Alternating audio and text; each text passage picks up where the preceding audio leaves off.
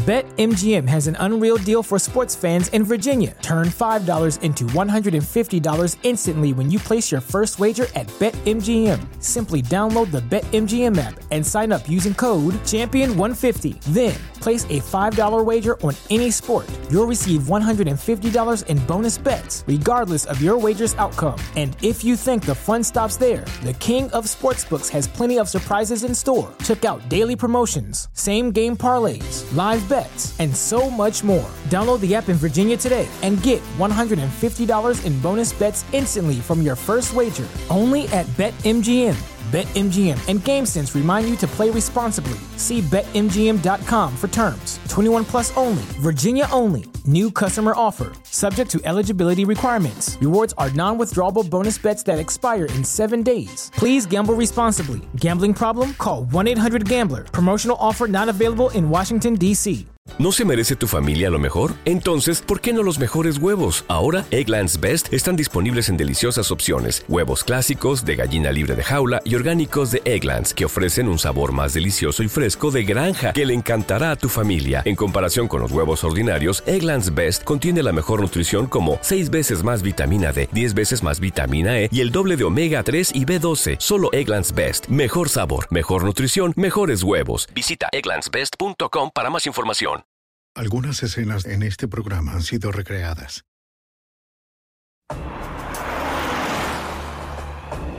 Sigue conduciendo y tranquilo. En 1996, un par de delincuentes convictos escaparon por todo el país. AT6. Cuando un oficial militar extranjero desapareció durante su travesía, las autoridades se preguntaron si los fugitivos armados se habían convertido en asesinos.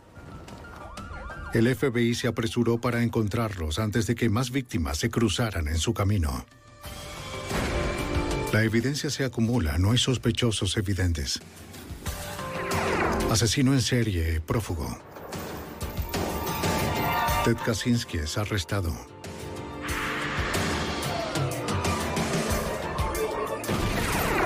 Fugitivo a un prófugo.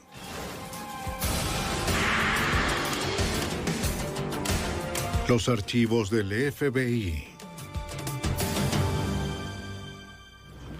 En Alabama, dos criminales desesperados huyeron de la custodia de un agente local.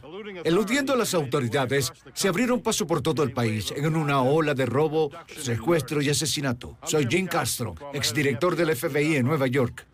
Los prófugos creían que no tenían nada que perder. Harían cualquier cosa para evitar la captura. Luego de su primera víctima, más derramamiento de sangre era inevitable, a menos que el FBI pudiera encontrarlos y llevarlos ante la justicia.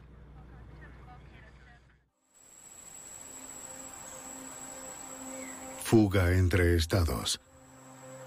Alabama Central, 21 de mayo de 1996. Un agente del condado de DeKalb fue asignado para transportar a tres reclusos de las prisiones estatales a las citas en la corte. Michael Thompson iba a ser condenado por asesinato.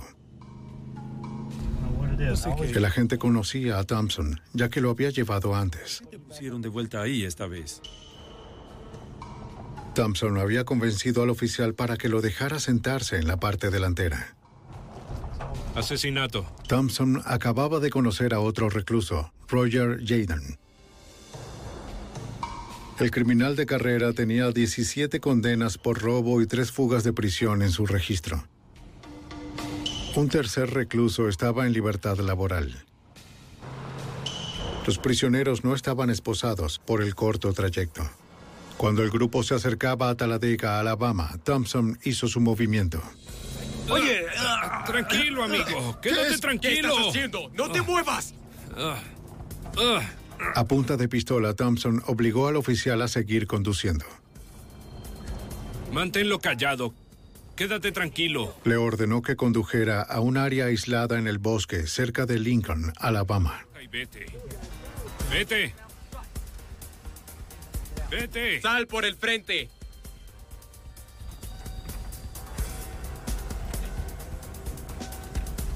¡Vamos! ¡Manos arriba! Manténlas arriba. Veamos ese cinturón.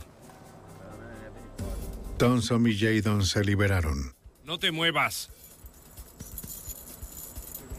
¿Qué es esto? Llevaron a sus rehenes al bosque. Sigue caminando. Sigue caminando y quédate tranquilo, amigo.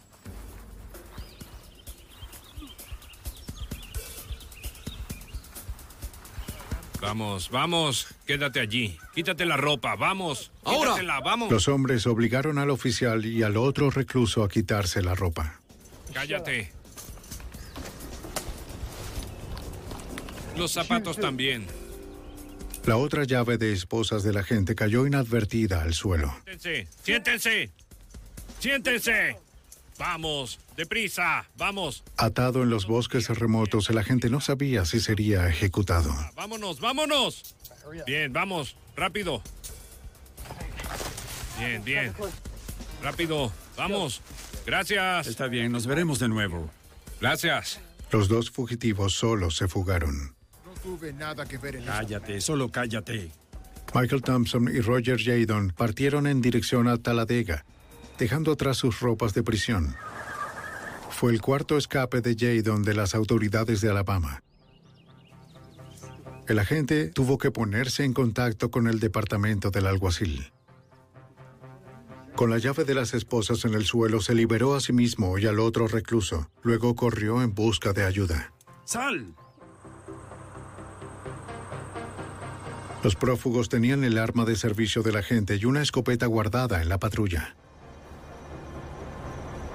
Vestidos como oficiales de la ley, los dos delincuentes pusieron en peligro a cualquiera en su camino.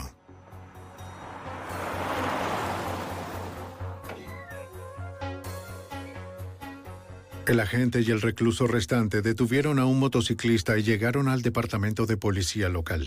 El problema es que empujó mi cabeza contra la ventana. La policía emitió de inmediato una alerta de urgencia para los dos fugitivos y la patrulla robada. Un individuo, Thompson, un metro ochenta. La policía del condado de DeKalb lanzó una búsqueda, pero el área tenía cientos de kilómetros de caminos rurales. A pesar de la búsqueda, no hubo señales de los fugitivos o el auto del agente ese día. Comencemos con la descripción. No fue hasta la noche que las autoridades recibieron su primera pista de las acciones de Thompson y Jadon. No pude ver su camisa muy bien. Un paramédico local contactó a la policía de la ciudad de Talladega y le contó sobre su terrible experiencia. Dijo que ese mismo día conducía cerca de Talladega cuando notó que una patrulla del alguacil lo seguía. Al escuchar la sirena, el paramédico fuera de servicio se orilló. Creía que era una parada de rutina.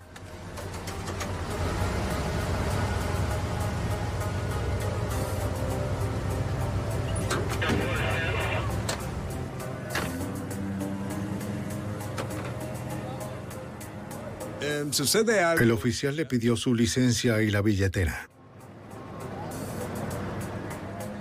El paramédico Bob Gorney no creía que hubiese excedido la velocidad. Dijo, la razón por la que lo detuvimos es porque su vehículo concuerda con uno involucrado en un atropello y fuga. Y le dije, bueno, no he estado en ningún accidente, puede revisar mi camioneta, puede echarle un vistazo. Y respondió, bueno, su vehículo concuerda con la descripción que tenemos y por lo tanto vamos a verificarla. No sé de qué está hablando. Gorney no sospechó nada. No sospeché nada cuando se me acercó porque estaba uniformado.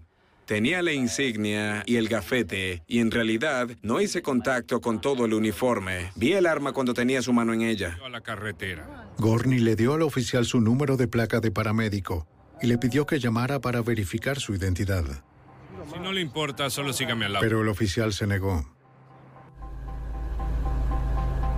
Siguiendo las órdenes del agente, el paramédico ingresó en la patrulla. Tome asiento aquí. Creía que solo era un malentendido y que sería liberado en breve. Dijo, te llevaremos de vuelta a la escena del accidente. Y dije, está bien, mi auto no concuerda con la descripción, solo lo aclararemos. Primero se dio cuenta de que algo estaba mal cuando un hombre vestido de civil con una escopeta corrió desde la patrulla a su camioneta. Bien, hablemos del hombre que se le acercó. A partir de la descripción, la policía creía que el hombre que conducía la camioneta era Roger Jadon. 70 kilos. Creían que Michael Thompson era el que vestía como agente. No se preocupe por eso. Thompson siguió la camioneta con el paramédico encerrado en la parte de atrás. Con el auto, puede Gorney quedarse pidió una explicación. e hijos. Guarde silencio. Comentó, solo vamos a tomar su camioneta y supe de inmediato que era un secuestro. Me secuestraron. Así que entré en el modo de súplica. Es decir, le dije, mire, solo tengo 30 años, tengo esposa e hijos, y tiene mi camioneta, tiene mi arma. No tiene sentido que me mate. Michael Thompson siguió al vehículo hasta un lugar aislado de la carretera.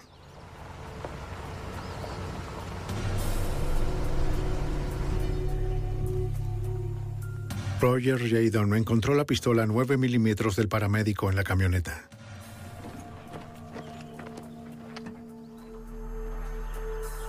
Bob Gorney estaba indefenso y encerrado en el asiento trasero de la patrulla.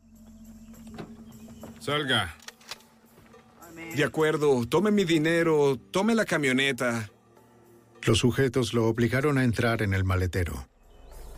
El paramédico secuestrado creía que iban a matarlo. Estaba recostado ahí a tal punto de que si disparaban a través del maletero, sabía que fallarían. Si llegaba una bala, tal vez me rozaría y no daría en ningún órgano vital. Así que intentaba protegerme en caso de que me dispararan. Pude escuchar los vehículos que pasaban. Luego oí que encendían mi auto y que aceleraba. Hacía calor, me sentía como si me sofocara. Seguí pensando, necesitas calmarte, porque si no lo haces, gastarás toda tu energía. Y además, hace calor aquí. Voy a deshidratarme y quizás me desmaye. Tenía miedo, estaba temblando y estaba recostado. Pensé, bueno, eres paramédico, has liberado a la gente mil veces. Ahora es el momento de hacer lo que has aprendido para salir de aquí, para liberarte y así poder seguir vivo. Usando un gato que encontró en el maletero, Gorney trabajó durante dos horas.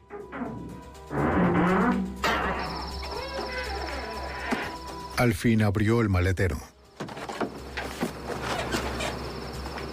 Corrió hasta la casa más cercana, donde una mujer llamó a la policía.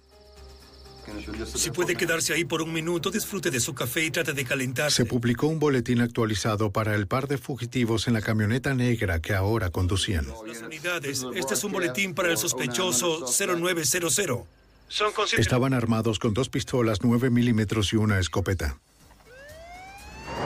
Las autoridades fueron a la carretera interestatal principal pensando que los fugitivos la usarían para huir del área. Pero con una camioneta robada llena de gasolina y autopistas interestatales cerca, los oficiales sabían que Michael Thompson y Roger Jadon tenían una gran ventaja sobre ellos. Podían estar en cualquier parte.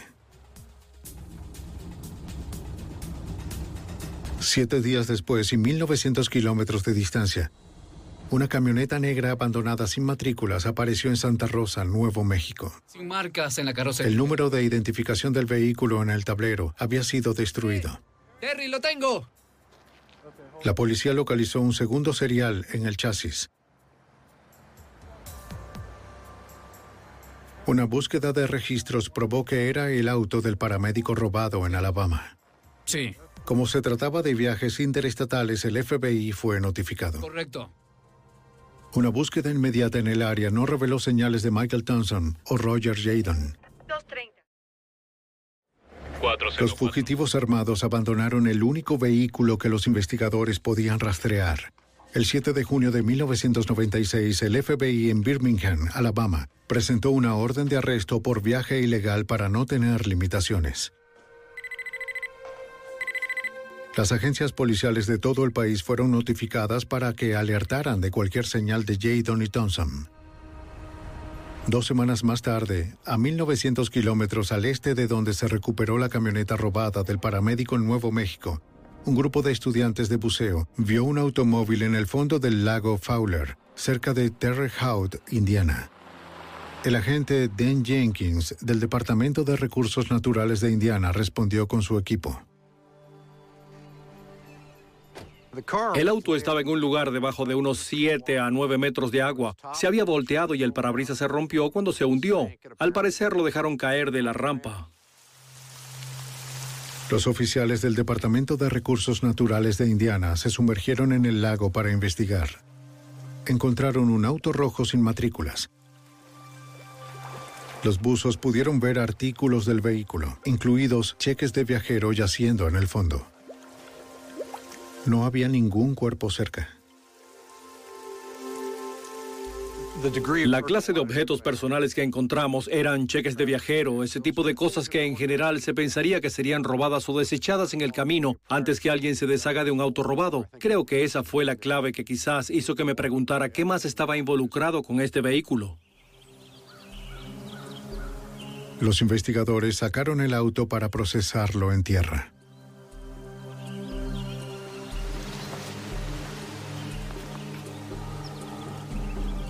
En el maletero, los técnicos recuperaron un pasaporte británico del mayor del ejército David Nichols.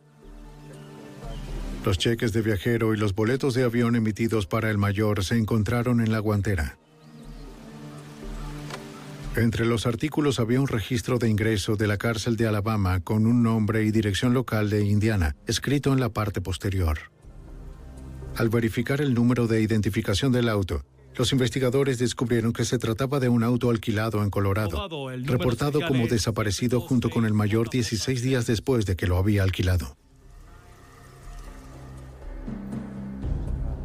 Oh, sí, eso es. Debido a que un oficial militar extranjero era la probable víctima de un crimen, se llamó al agente de supervisión especial Jack Osborne de la oficina de campo del FBI en Indianápolis. Creía que el nombre en el formulario de la cárcel de Alabama era la mejor pista en la desaparición del mayor Nichols. De la boleta que se encontró en el auto, en la parte trasera, había varias notas escritas a mano, no tanto con números de teléfono, pero tal vez el nombre y la dirección de alguien. Ah, uno de esos nombres y direcciones nos llevó a un pariente del señor Jadon que residía en Terre Haute. El pariente era la tía de Roger Jadon, uno de los dos convictos que escaparon y que los investigadores habían buscado en Nuevo México. Le dijo a un agente que no sabía por qué su nombre estaba en el reverso de la hoja de registro de la cárcel de Alabama. Tampoco sabía del mayor Nichols, su auto rojo de alquiler o de que su sobrino había escapado de la custodia. Ella nos dijo que tenía un sobrino, Roger Dale Jadon, de quien creía que estaba bajo custodia en Alabama y que se había comunicado mucho con él por escrito, como lo habían hecho sus hijos. Podría no tener dinero. Dijo que Jadon tenía algunos viejos amigos en el área, pero no podía recordar sus nombres. ¿De la edad de Mike? Si Roger había llegado a Indiana, el FBI no dudaba en que el asesino Michael Thompson estuviera con él. Sabían que el par de fugitivos ya había amenazado con matar a otras tres personas en Alabama y que fueron vistos por última vez con dos pistolas y una escopeta. Vamos. Los agentes temían que ambos individuos pudieran haber disparado una de esas armas contra el mayor británico desaparecido. Entra. En junio de 1996, el FBI y la policía de Indiana buscaron a los fugitivos armados Michael Thompson y Roger Jadon, quienes habían escapado de las autoridades de Alabama. Fueron considerados los principales sospechosos en la desaparición del mayor del ejército británico David Nichols, cuyo auto alquilado fue encontrado en el fondo de un lago en Indiana. De acuerdo con el agente especial de supervisión del FBI Jack Osborne, un comprobante de registro de la cárcel de Alabama que se encontró dentro del auto vinculó a los fugitivos con el mayor desaparecido. La evidencia con seguridad asoció ese vehículo con el mayor desaparecido y que no estaba en Terre Haute y sus alrededores, ni estaba ubicado en el lago. Asimismo, luego identificó a los dos prisioneros fugitivos que creíamos que estaban juntos y que tenían posesión del auto del oficial del ejército británico. Y que quizá aún podrían estar en el área de Terre Haute. Los agentes fueron a la embajada británica en Washington, D.C. para obtener más información sobre el itinerario de viaje del mayor. Enviado a nosotros antes de... El FBI necesitaba determinar dónde y cuándo el mayor Nichols podría haberse cruzado con los fugitivos armados.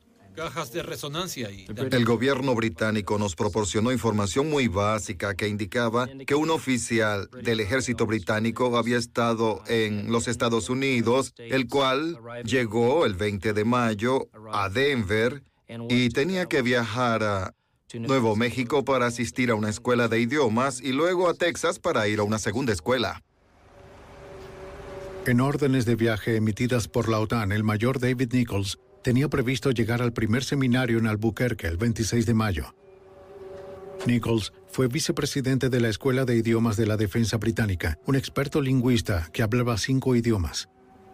Le dijo a su esposa y a sus tres hijos que planeaba dar un paseo unos días antes del seminario. Pero los funcionarios de la escuela en Albuquerque nunca tuvieron noticias del mayor después de que no llegó. El FBI pensó que era extraño que el oficial del ejército británico no asistiera al instituto. Ah, asimismo, el gobierno británico, a través del contacto que tuvieron con la familia y los amigos del mayor desaparecido, consideró que era extraño que no se comunicara con ellos, lo que causó gran preocupación en el gobierno británico. El agente Osborne contactó a la oficina de campo del FBI en Albuquerque, Nuevo México. El agente especial John Sean necesitaba determinar dónde había sido visto por última vez el mayor en los 720 kilómetros entre Denver y Albuquerque. Nos dieron su itinerario, fotos, descripciones. Contactos potenciales aquí en los Estados Unidos que podría haber eh, contactado una vez que él, una vez que no pudimos encontrarlo donde debía estar. Así que nos dieron un completo, lo que podríamos llamar victiminología de él, sus antecedentes y personalidad.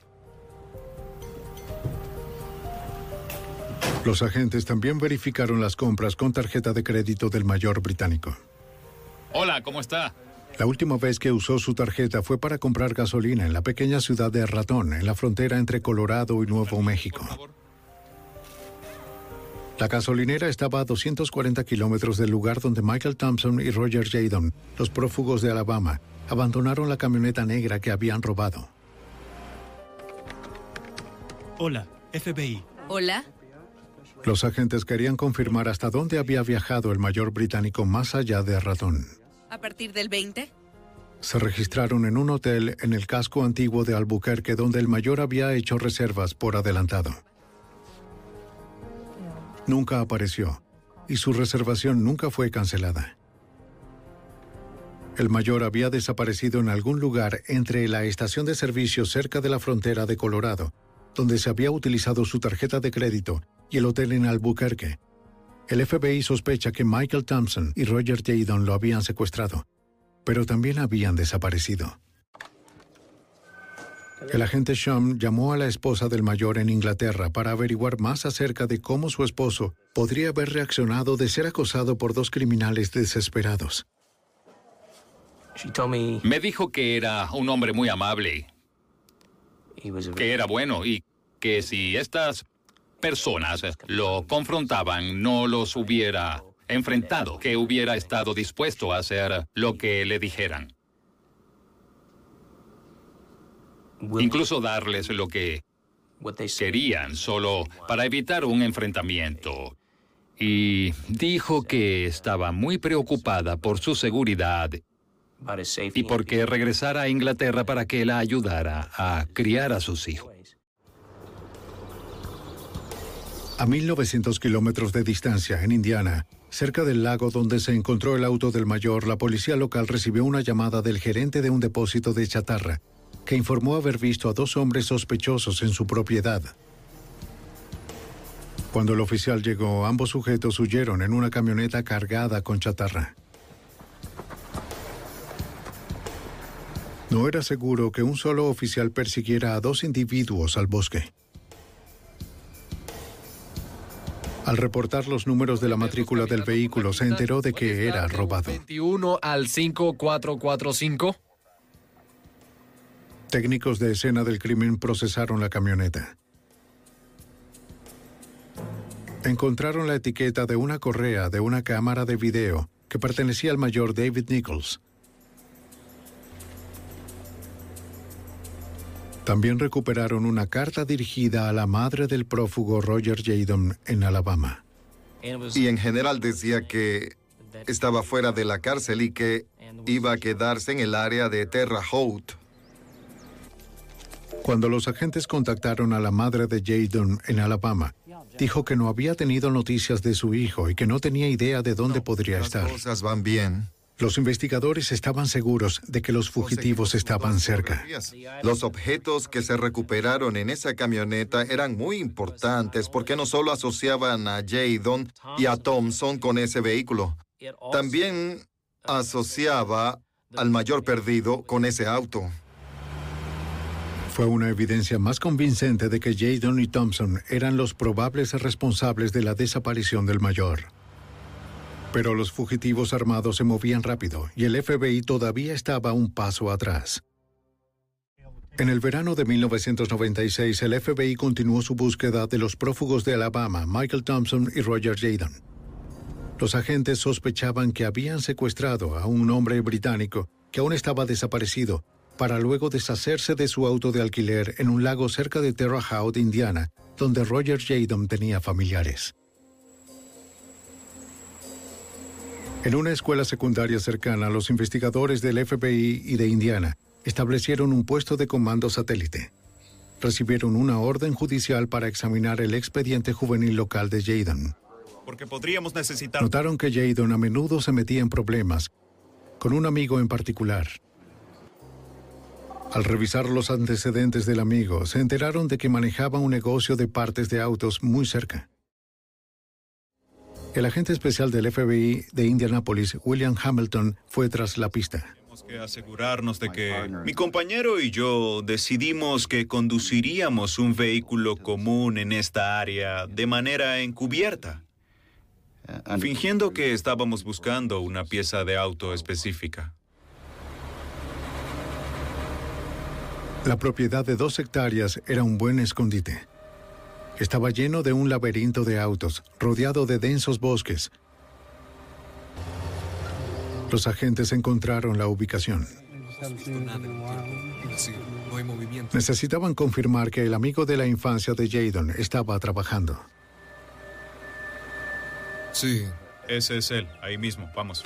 Para asegurarse de que sus identidades no fueran descubiertas, dejaron sus insignias y armas en el vehículo. Después de ir hasta el extremo sur del patio de recuperación, notamos un remolque en el bosque y había dos hombres blancos trabajando. Los hombres encajaban con la descripción general de los fugitivos armados, pero los agentes desarmados no podían estar seguros. Esperaban saber más a través del gerente. ¿Te llegan muchas cosas? Los agentes encubiertos se pusieron a hablar con él y confirmaron que era amigo de Roger Jadon. El amigo de la infancia indicó que conocía a Jadon hace varios años. Ambos habían llegado a su residencia a principios de junio y se presentaron allí en un Taurus rojo. Ese auto coincidía con la descripción del vehículo del mayor desaparecido. Para cuando los agentes terminaron su conversación, los dos hombres que vieron antes se habían ido. El FBI creía que los dos sujetos eran Thompson y Jadon. Después de reunir un equipo de arresto, los agentes y los oficiales locales se apresuraron a volver al depósito. Creo que vamos a encontrarlo. No creo que... En el camino notaron una camioneta que iba a alta velocidad. Es él.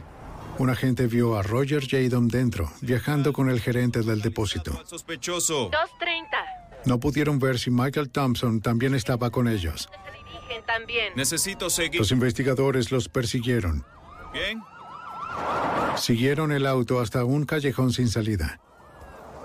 Jadon saltó y se dirigió hacia el bosque.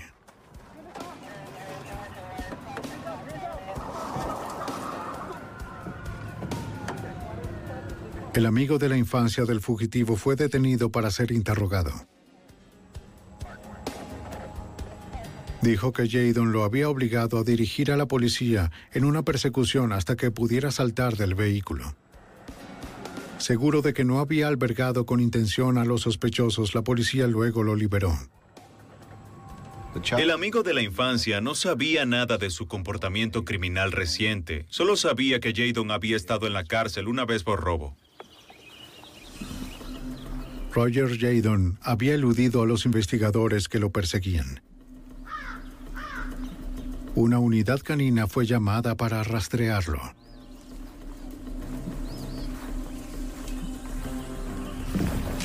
Un perro bien entrenado detectó un olor. Mike. Mike. Quieto, quieto, quieto, quieto, No te muevas. ¡Quieto! ¡Quieto! El 2 de julio de 1996, Roger Jadon decidió que había terminado su huida. Pero su cómplice, el asesino convicto Michael Thompson, todavía estaba en libertad.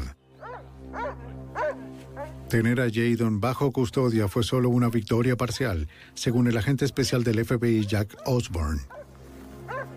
Después de la detención de Jadon, esto no se había terminado. Sabíamos que estábamos lidiando con otro fugitivo, tal vez el peor de los dos, que no sabíamos dónde estaba, si seguía en la propiedad o en el remolque, si estaba en el bosque, si tenía arma o no. Salga con las manos en alto. Repito. Sospechando que Michael Thompson se refugió en el remolque del depósito de chatarra, los equipos de la ley lo rodearon. El agente especial Hamilton con el FBI está rodeado. Repito, con el FBI. Le ordenaron que saliera desarmado. Esto es una advertencia. Vamos a disparar. Los agentes advirtieron a cualquiera dentro del remolque que usarían gas lacrimógeno. Repito, vamos a disparar gas lacrimógeno. No hubo respuesta. Con las manos en alto. El ambiente estaba muy tenso. No sabíamos si Thompson estaba dentro del remolque con quizás eh, un arma larga o incluso una pistola apuntándole a uno de los nuestros. Así que tuvimos que mantener la cobertura en todo el perímetro del remolque. Salga con las manos en alto. No será lastimado. Las autoridades dieron la señal para usar el gas.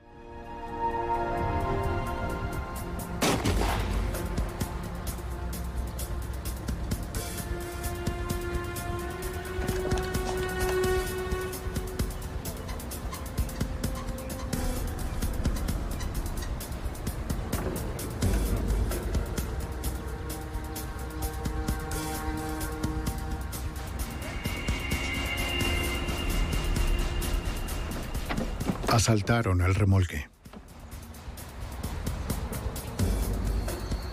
Nadie sabía si el asesino prófugo Michael Thompson estaba armado y atrincherado. Señor Thompson. Repito, señor Thompson. El 2 de julio de 1996, luego de capturar al prófugo de Alabama Roger Jadon en Indiana, los agentes del FBI irrumpieron en un remolque del depósito de chatarra, donde creían que su compañero estaba escondido.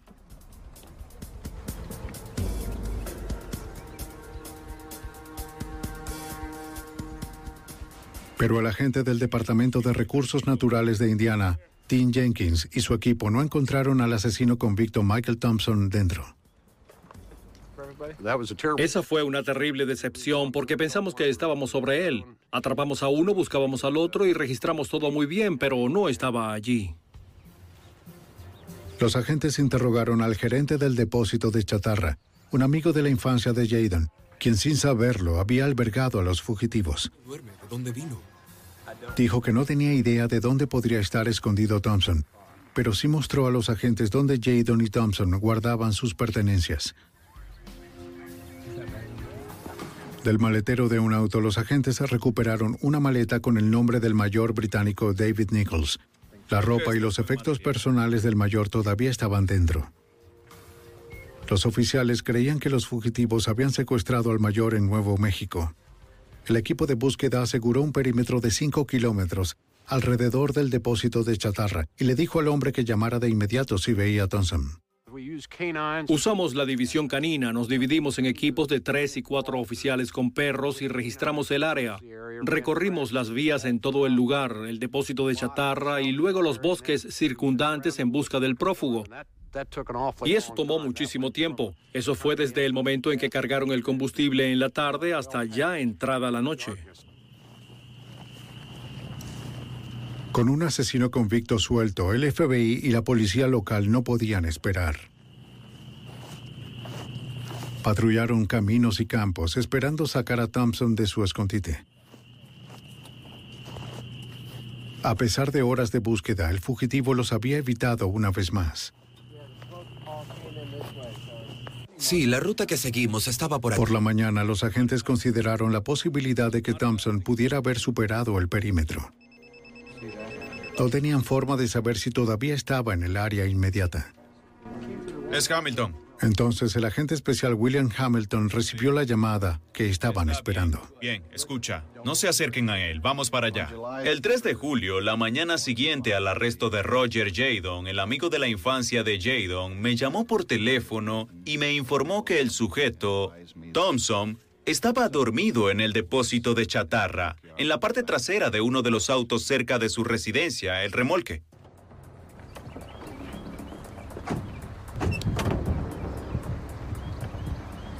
Al equipo le preocupaba que Thompson estuviera armado. No se sabía qué haría el desesperado fugitivo cuando estuviese acorralado. Agotado por correr, el asesino se rindió sin luchar. ¡Manos arriba! ¡Manos arriba! ¡Voltéese! Después de 43 días, 9.600 kilómetros y miles de horas hombre, el último fugitivo buscado por la desaparición del mayor Nichols estaba bajo custodia. Thompson se negó a hablar con los investigadores. Pero Roger Jadon, aprendido el día anterior, pensó diferente.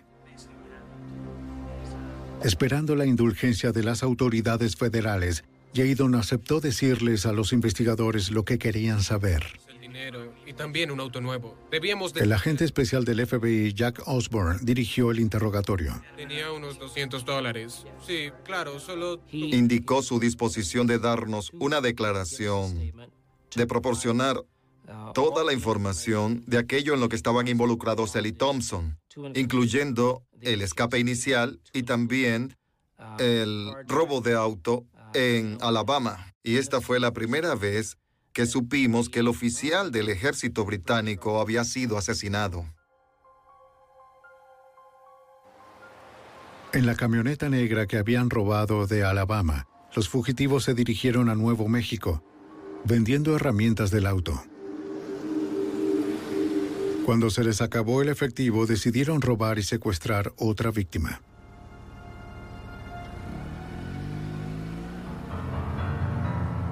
Esperaron en un área remota de descanso a 170 kilómetros al sur de Ratón, Nuevo México, la última ciudad conocida a la que había viajado el mayor británico Nichols. Los convictos pensaron que los turistas estarían viajando con mucho dinero y esperaban a alguien que viajara solo.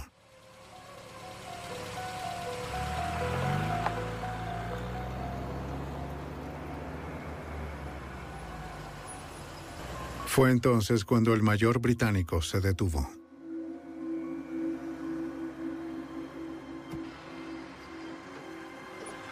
Vamos.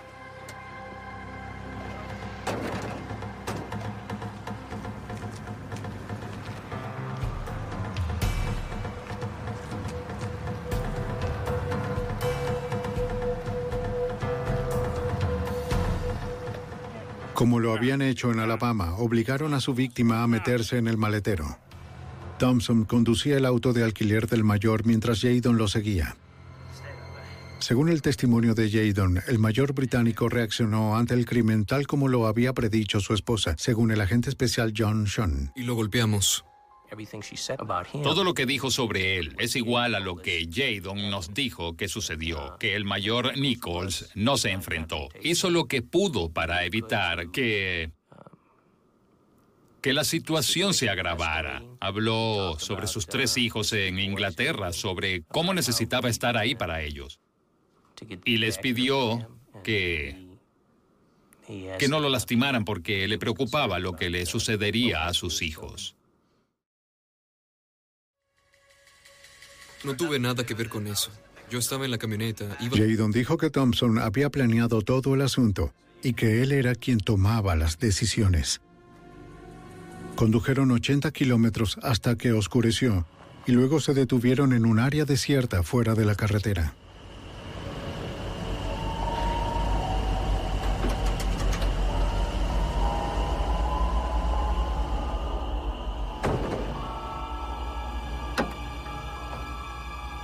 A punta de pistola, Thompson obligó al mayor Nichols a salir del maletero. Vamos, agarremos sus cosas. Tómalo.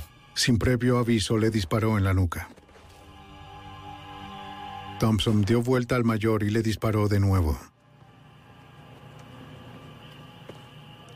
Escondieron su cuerpo en el lugar. Luego abandonaron la camioneta a varios kilómetros de distancia.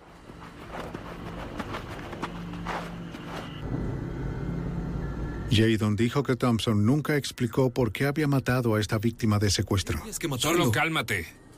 El par de fugitivos condujo el auto del mayor Nichols a Indiana, donde lo arrojaron en el lago Fowler. Cuéntanos sobre el arma. Roger Jadon había confesado sus crímenes al FBI, pero quería un acuerdo antes de dar la ubicación del cuerpo del mayor Nichols. Quería contenerse hasta que pudiera obtener cierta seguridad del gobierno de que no buscaríamos la pena de muerte contra él. Si eso ocurría, entonces estaría dispuesto a ayudarnos a encontrar el cuerpo del mayor si aún no lo habíamos localizado. Hablemos de este trato. ¿Qué está buscando aquí? Los agentes se reunieron con Jadon y su abogado. ¿De cuánto tiempo está hablando? El prisionero dijo que les diría dónde estaba el cadáver si también prometían que no cumpliría su condena en una prisión estatal de Alabama. Solo quiero... Necesitamos saber... Las búsquedas iniciales sin su ayuda no dieron resultado. Bueno, queremos a un federal. El agente especial del FBI, John Sean, estaba preocupado de que el cuerpo del mayor no se encontrara sin la ayuda de Jadon. El trato. Lo más importante para nosotros era encontrar el cuerpo del mayor Nichols. Eso iba a ser importante para tener éxito en cualquier proceso y era importante para nosotros porque era lo correcto. Que a este hombre no pudimos mantenerlo a salvo. En este país eh, no pudimos garantizar su seguridad, al menos podríamos devolver su cuerpo a su familia. Entonces, ¿qué vamos a sacar de esto? ¿Cree que está pidiendo una instalación federal? Los fiscales federales aceptaron el trato. Todo esto por escrito. ¿Qué está buscando?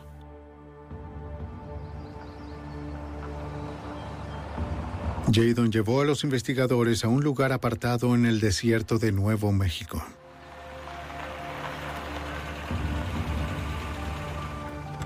El prisionero era un exitoso artista del escape que había huido de la custodia más de una vez. Estábamos muy preocupados por eso, porque se había escapado cuatro veces antes en Alabama. Era, por supuesto, muy bueno en eso. Además, teníamos que preocuparnos por lo, nuestra propia seguridad. Así que no solo nos enfocamos en la misión de encontrar el cuerpo del mayor Nichols, sino que también teníamos que estar muy preocupados por asegurar de que Roger Jadon no estuviera tratando de engañarnos y usar esto como un truco para arreglar un intento de escape.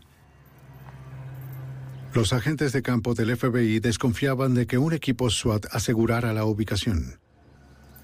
No tenían forma de saber si Jadon podría tener amigos en el área esperando para atacar a los agentes. ¿Ven algo? El 24 de septiembre de 1996, el prisionero recapturado Roger Jadon llevó al FBI al desierto de Nuevo México, donde afirmó que el cuerpo del mayor David Nichols permanecía oculto después de ser asesinado. Jadon se libraría de la pena de muerte si podía localizar los restos.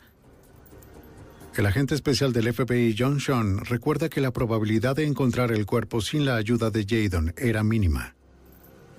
Era una zona muy desolada, estaba lejos de una vía de dos canales muy poco usada en Nuevo México, en un área muy remota, y luego, al salir de esta, tuvimos que bajar por un camino de grava de cerca de un kilómetro y medio, y luego desde ese camino hubo que conducir por un pastizal varios cientos de metros, así que quedaba muy apartado. Los agentes estaban preocupados de que Jadon los llevara allí como un truco para lograr otro escape.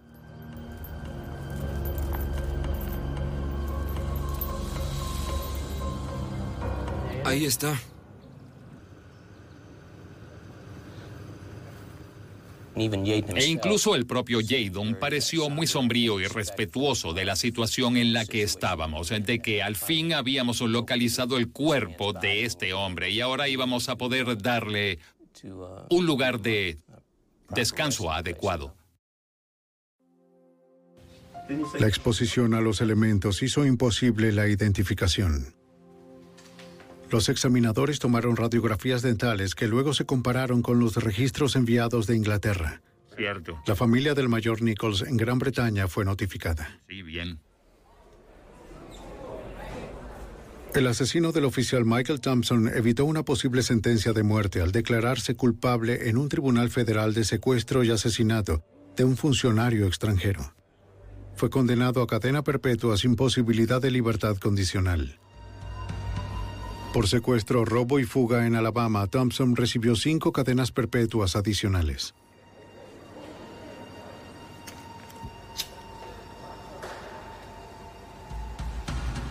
A cambio de su cooperación a Roger Jadon, se le permitió declararse culpable en un solo cargo de robo de auto y fue condenado a 18 años.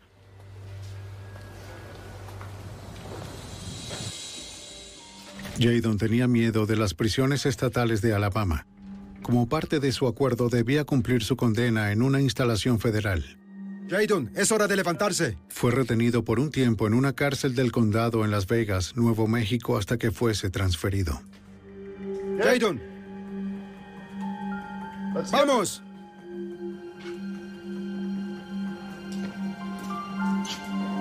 Jadon, levántate. ¡Vamos! ¡Arriba! Sorprendentemente, Roger Jadon había escapado de nuevo. Otros dos reclusos también hicieron el escape con Jadon. Un grupo de búsqueda con un equipo de perros rastreó el olor de Jadon desde la prisión, pero el rastro terminaba en una carretera interestatal. Más tarde ese día, las autoridades capturaron a uno de los otros dos reclusos que habían escapado con Jadon. El sujeto se había lesionado la pierna en el intento y no pudo llegar muy lejos a pie. Explicó a las autoridades cómo salieron. Dijo que Jadon había diseñado el plan. ¿Cómo te va, En el mercado negro de la cárcel negoció una llave Allen y una sierra para metales.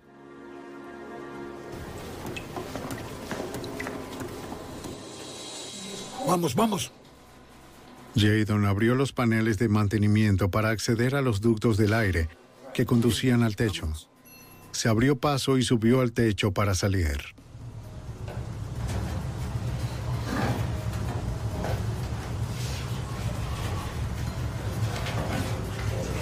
Nos vemos luego. Un cuarto hombre se quedó atrás para reemplazar el panel.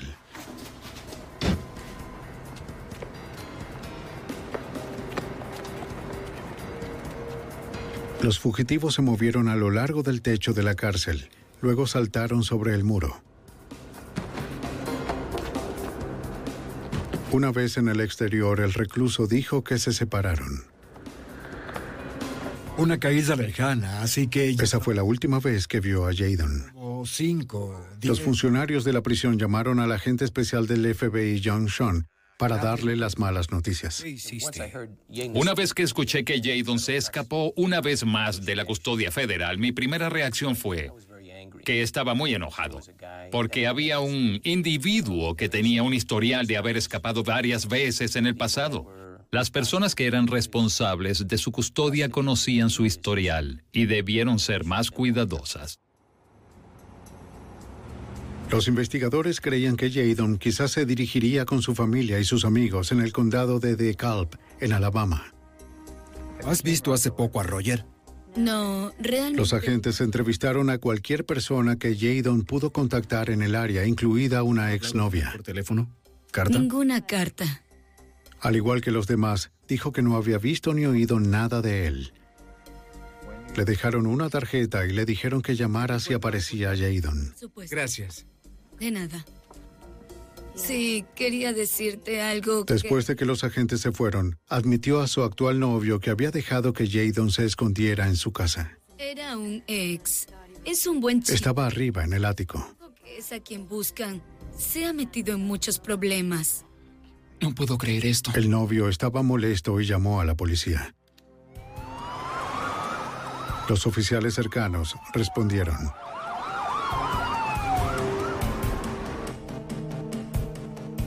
No sabían si Jadon estaba armado y esperándolos.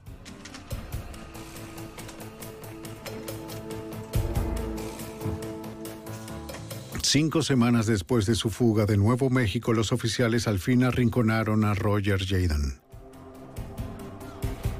Capturado en el condado de DeKalb, en Alabama, la ola de delitos de Roger Jadon terminó donde comenzó. Su huida anuló el trato con los fiscales federales. Adelante, echa un vistazo en este... Fue acusado de los delitos que había cometido durante su último escape de Alabama.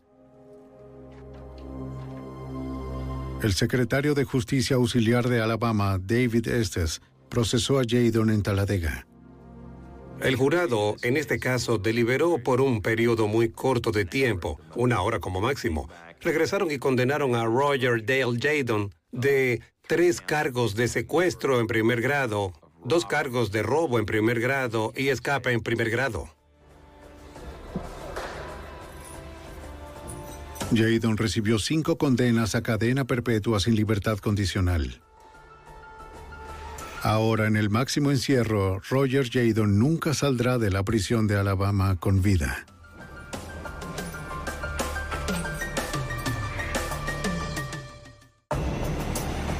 En 1992, una joven madre fue baleada frente a sus hijos. La policía buscó respuestas sin encontrar nada. Pero luego los miembros de la familia ofrecieron una pista sorprendente que llevaría a los agentes locales y federales a desenredar una intrincada red de dinero, drogas y asesinatos para capturar a los ejecutores de un crimen desgarrador. La evidencia se acumula, no hay sospechosos evidentes. El centro de comercio es bombardeado.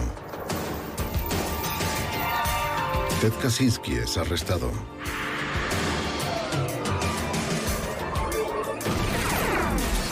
Fugitivo a un prófugo.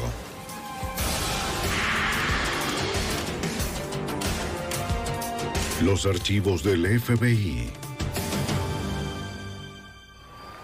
Dos jóvenes fueron los únicos testigos del asesinato de su madre. El horrible crimen parece no tener motivo ni sentido, sino ser producto del azar. Soy Jim Castro, exdirector del FBI en Nueva York. La víctima, esposa de un renombrado abogado de Atlanta, era también una mujer que guardaba un secreto. El FBI cree que ese secreto la condujo a la muerte y esperan que este descubrimiento también los lleve a su asesino. Secretos mortales. 29 de noviembre de 1992, Atlanta, Georgia. Los viajeros se regresan a casa luego de una reunión de acción de gracias. Ha sido un largo viaje y ya quiero llegar. Sarah Toukars, de 39 años y sus dos hijos han pasado el fin de semana largo con sus padres en Florida. Su esposo, un reconocido abogado y juez, estaba de viaje por negocios. Después de un viaje de nueve horas, llegaron a salvo al suburbio de Marietta, en Atlanta.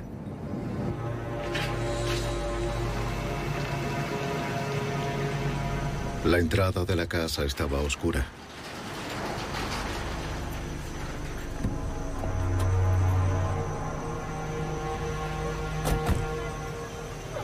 No sé ustedes, pero yo estoy feliz. Pero no estaba vacía. Feliz de estar en casa. ¡Retrocedan! ¡No se metan conmigo! Sara no se dio cuenta de que había un hombre oculto en las sombras del garaje. Y estaba armado. ¡Vuelvan al auto! El hombre obligó a Sara a volver a entrar a la camioneta. La mujer aterrorizada tenía un pequeño de seis años a su lado y otro de cuatro años, aún dormido en el coche. No tenía alternativa.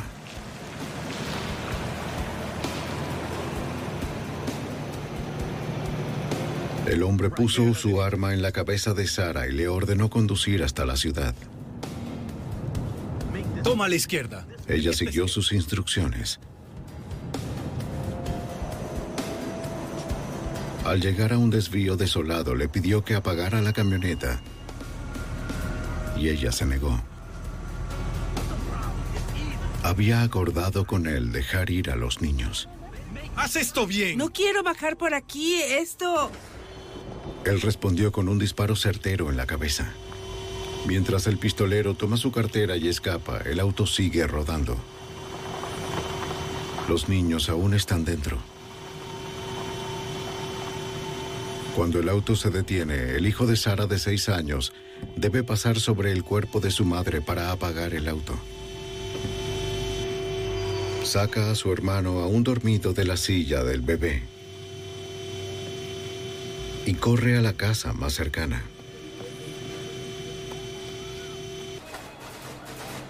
Allí un vecino llama al 911.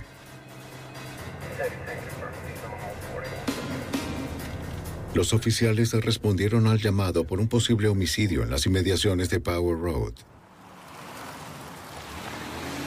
La policía del condado de Cobb fue enviada de inmediato.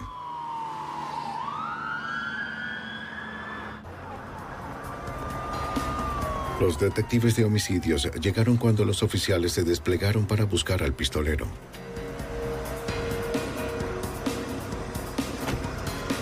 La policía los informó en el momento. Los pequeños que presenciaron el crimen identificaron a la víctima como su madre Sarah Tokars. Su padre, Fred Tokars, estaba fuera de la ciudad. La policía ya intentaba contactarlo. Los forenses examinaron el auto en el lugar donde se detuvo. Podía haber evidencias, tanto dentro como fuera del auto. Un análisis confirma lo que los chicos han dicho a la policía. El pistolero estaba sentado justo detrás de Sarah Tokers al momento de apretar el gatillo. Y eso es real. El patrón de las salpicaduras de sangre sugería que había usado una escopeta.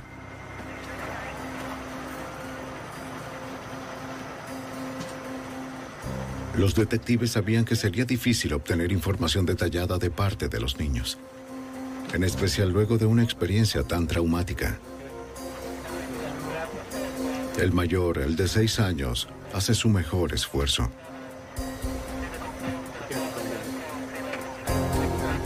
Dijo que el asesino era un hombre de color que llevaba vaqueros, sudadera y una gorra. No podía ser más específico. El chico no sabía qué camino había tomado el asesino después de llevarse la cartera de su madre. Pero dijo que el arma parecía un arma de piratas como la que veía en la tele. Estamos en contacto con tu padre. Los detectives no estaban seguros de lo que quería decir. Tal vez la autopsia les diría algo más. Los detectives localizaron a parientes que vivían en el área para que se hicieran cargo de los niños hasta que su padre pudiera ser localizado. La policía obtuvo la dirección de la familia rastreando las matrículas. Continuaron con la investigación en la casa de los Tokars, donde ocurrió el secuestro.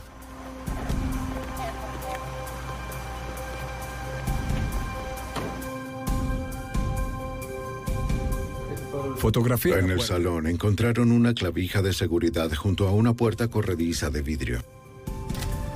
El asesino probablemente entró a la casa por ahí. El sistema de seguridad de la casa no se activó. Justo aquí. Toma algunas. La alarma no se activó cuando el intruso entró. Para que sean analizadas. Quizás un ladrón se había aprovechado de la falla en la seguridad y Sara lo sorprendió cuando volvió a casa. Quienquiera que fuera el ladrón no había dejado rastros de evidencia en la casa de los Tokers.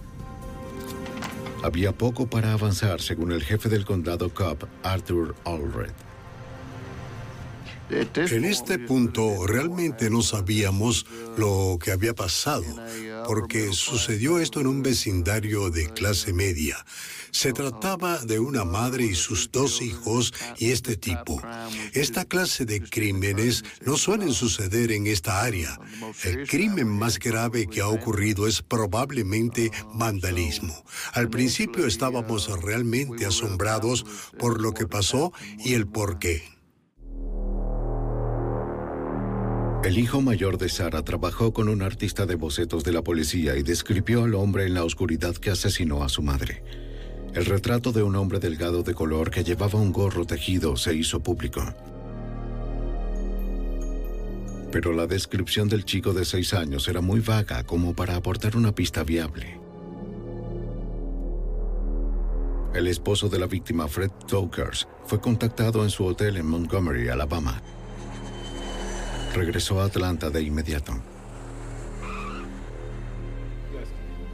Como abogado penal, Tokers era consciente de que sería considerado como sospechoso principal en el homicidio de su esposa. Estaba acompañado de su abogado cuando conversó con las autoridades. De inmediato establecieron su coartada para que la policía pudiera seguir pistas más relevantes. Necesitamos hacer preguntas importantes. Los detectives confirmaron que para el momento del homicidio, Fred Tokers estaba en Alabama. Eh, ¿Por qué volviste a casa? Había estado visitando a un cliente encarcelado en la prisión de Montgomery. Llevar a los chicos a la escuela y yo sin... El afligido esposo aseguró a la policía que él y Sara tenían un matrimonio sólido. Lo que quiero es básicamente que se resuelva el caso. Él haría todo lo posible para ayudar a encontrar al asesino. Tenemos trabajo que hacer. Muy bien, chicos. uh, Tokers accedió a que los detectives registraran la casa.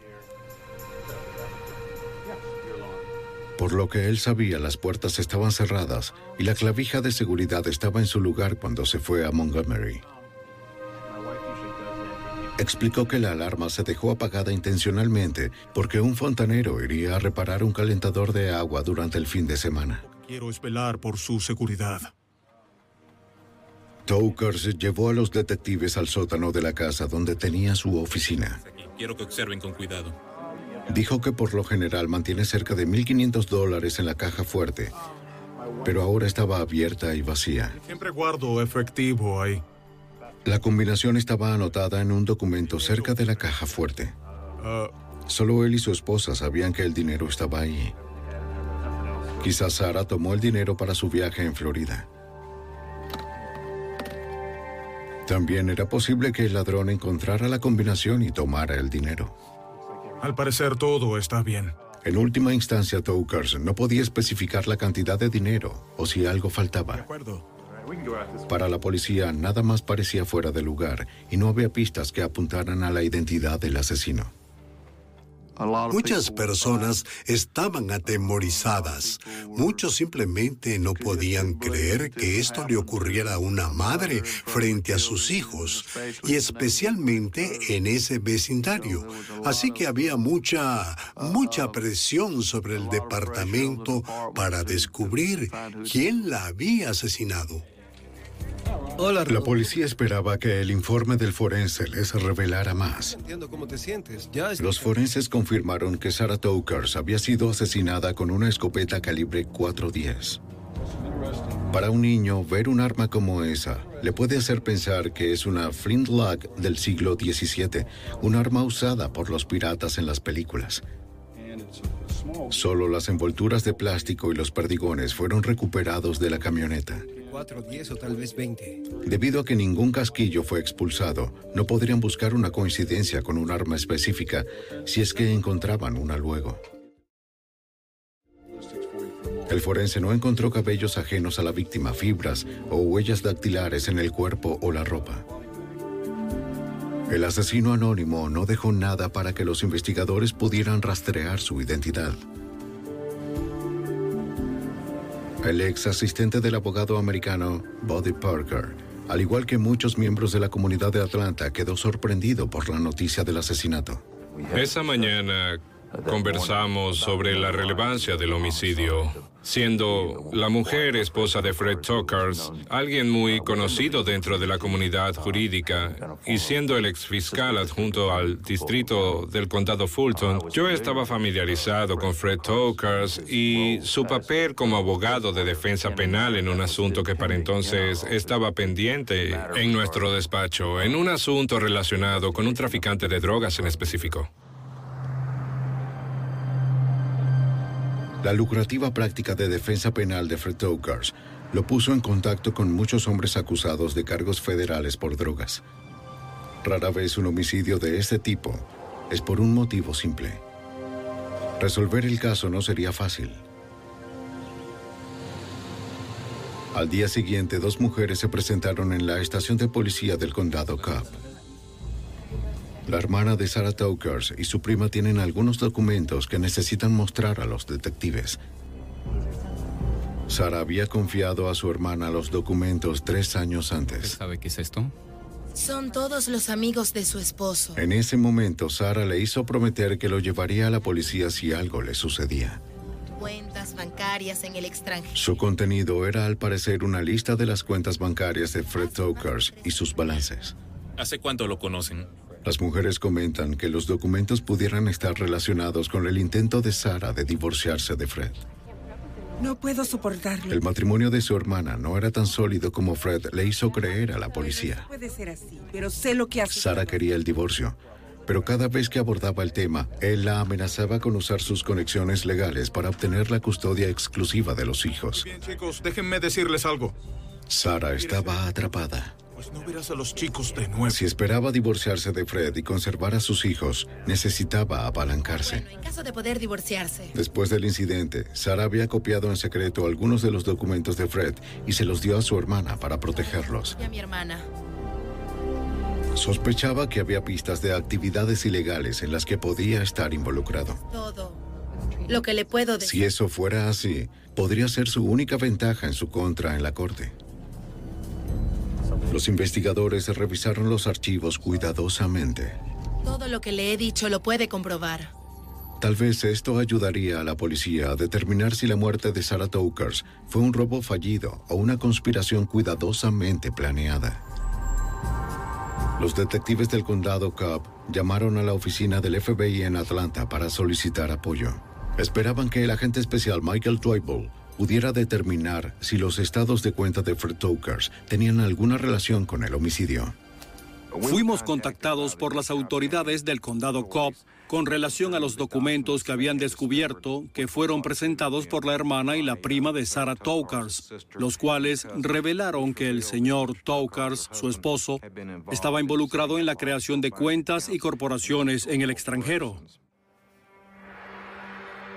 Tomaría tiempo para que el agente Twible y su equipo pudieran descubrir si los nombres y los estados de cuenta en esos documentos tienen o no relación con la muerte de Sarah Tokers.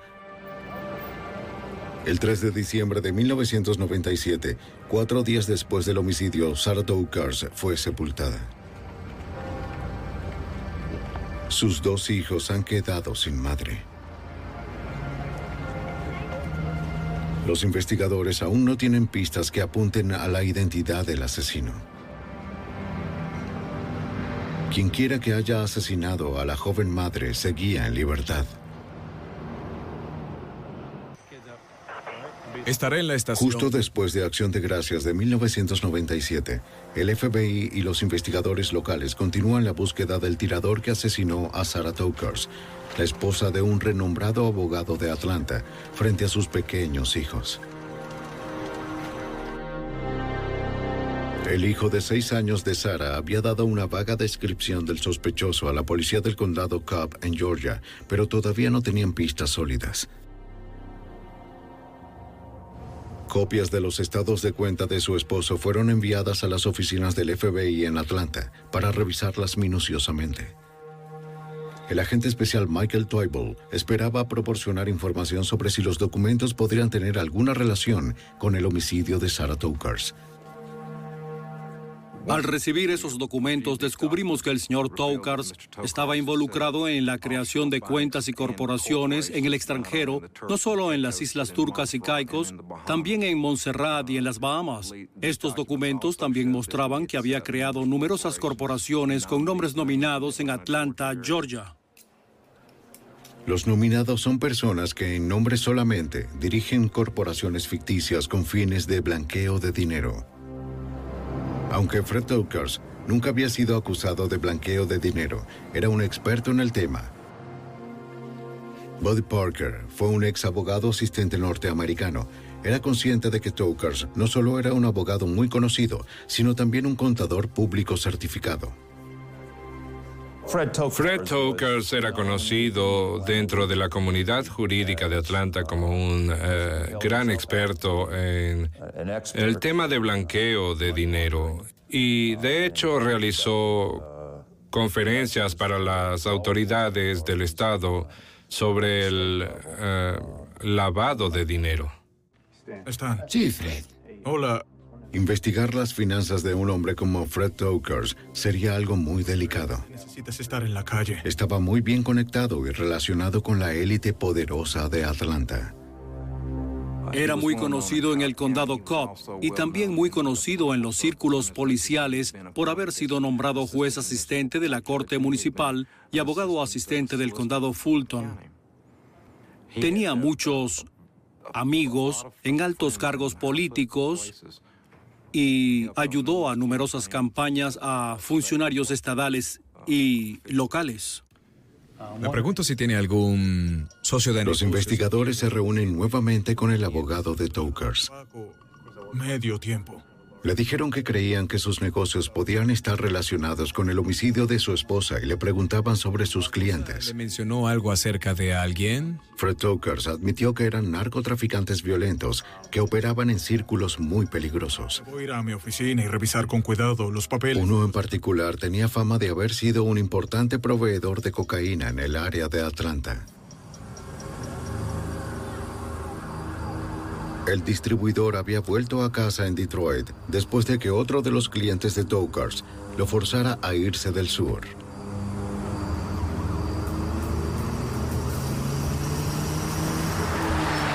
No mucho tiempo después fue baleado frente a la casa de su madre. El arma homicida, una pistola encontrada en un callejón cercano, había sido rastreada hasta una tienda de armas al norte de Atlanta. James, James. Toker sugirió que el equipo restante del traficante, o incluso quienes lo asesinaron, pudieron haber matado a Sara para enviar un mensaje al abogado. Podemos arreglar algo. Los detectives obtuvieron una orden para registrar la oficina del abogado, para ver si podían encontrar entre sus papeles alguna conexión con el asesino. Gracias.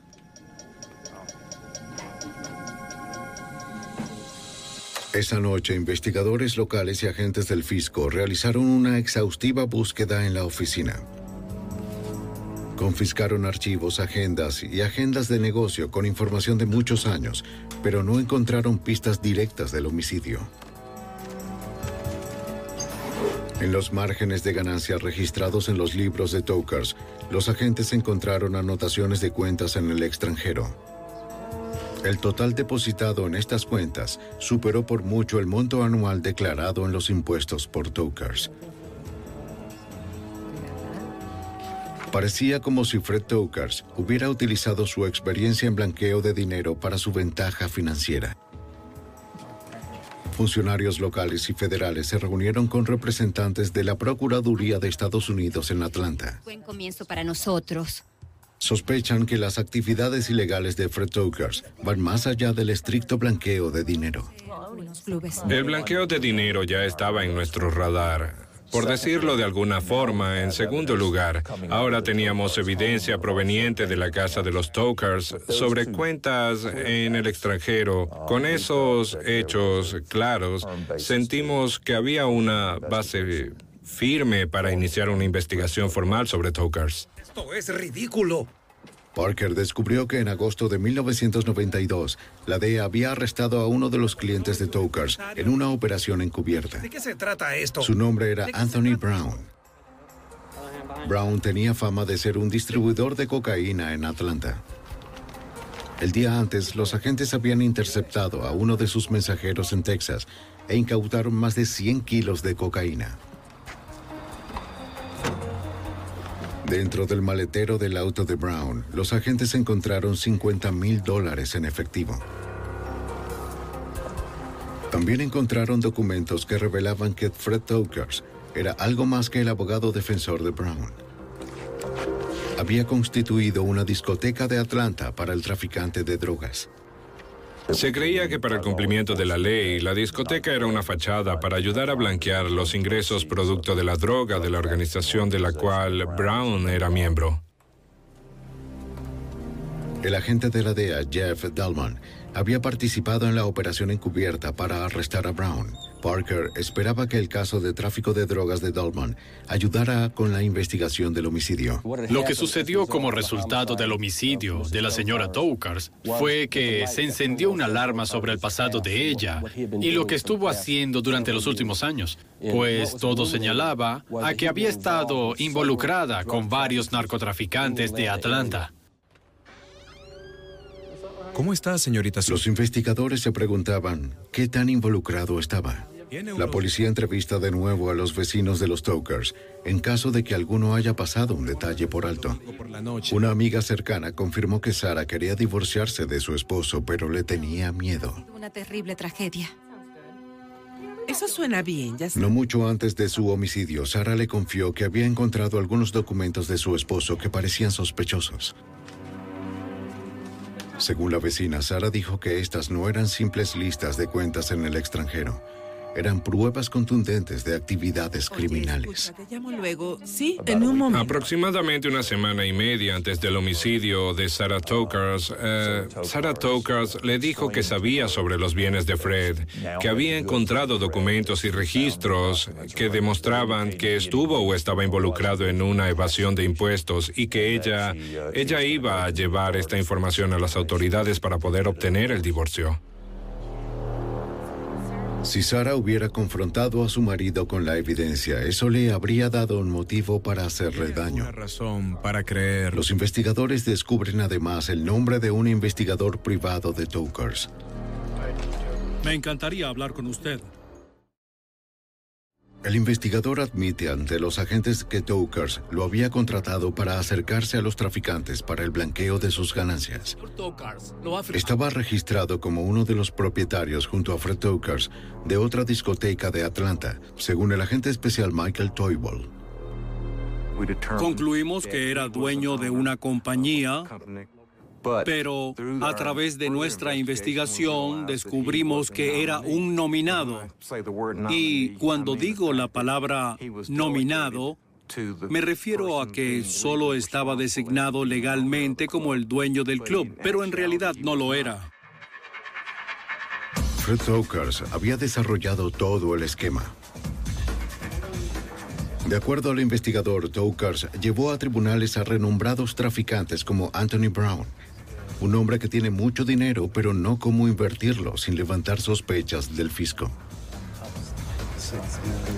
Tokars, un experto en blanqueo de dinero, se propuso depositar sus ganancias en cuentas en el extranjero e invertir en negocios como clubes cuya base de operaciones era el efectivo.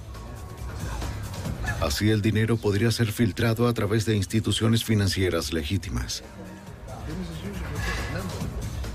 La forma de blanquear el dinero, aunque es en efectivo, es haciendo un registro de 15 mil dólares como pago al animador, cuando en realidad le pagan 5 mil dólares en efectivo. Tokars recibe cientos de dólares de cada una de estas transacciones. Participó sabiendo que estas personas eran traficantes de drogas y lo que estaban haciendo con su dinero.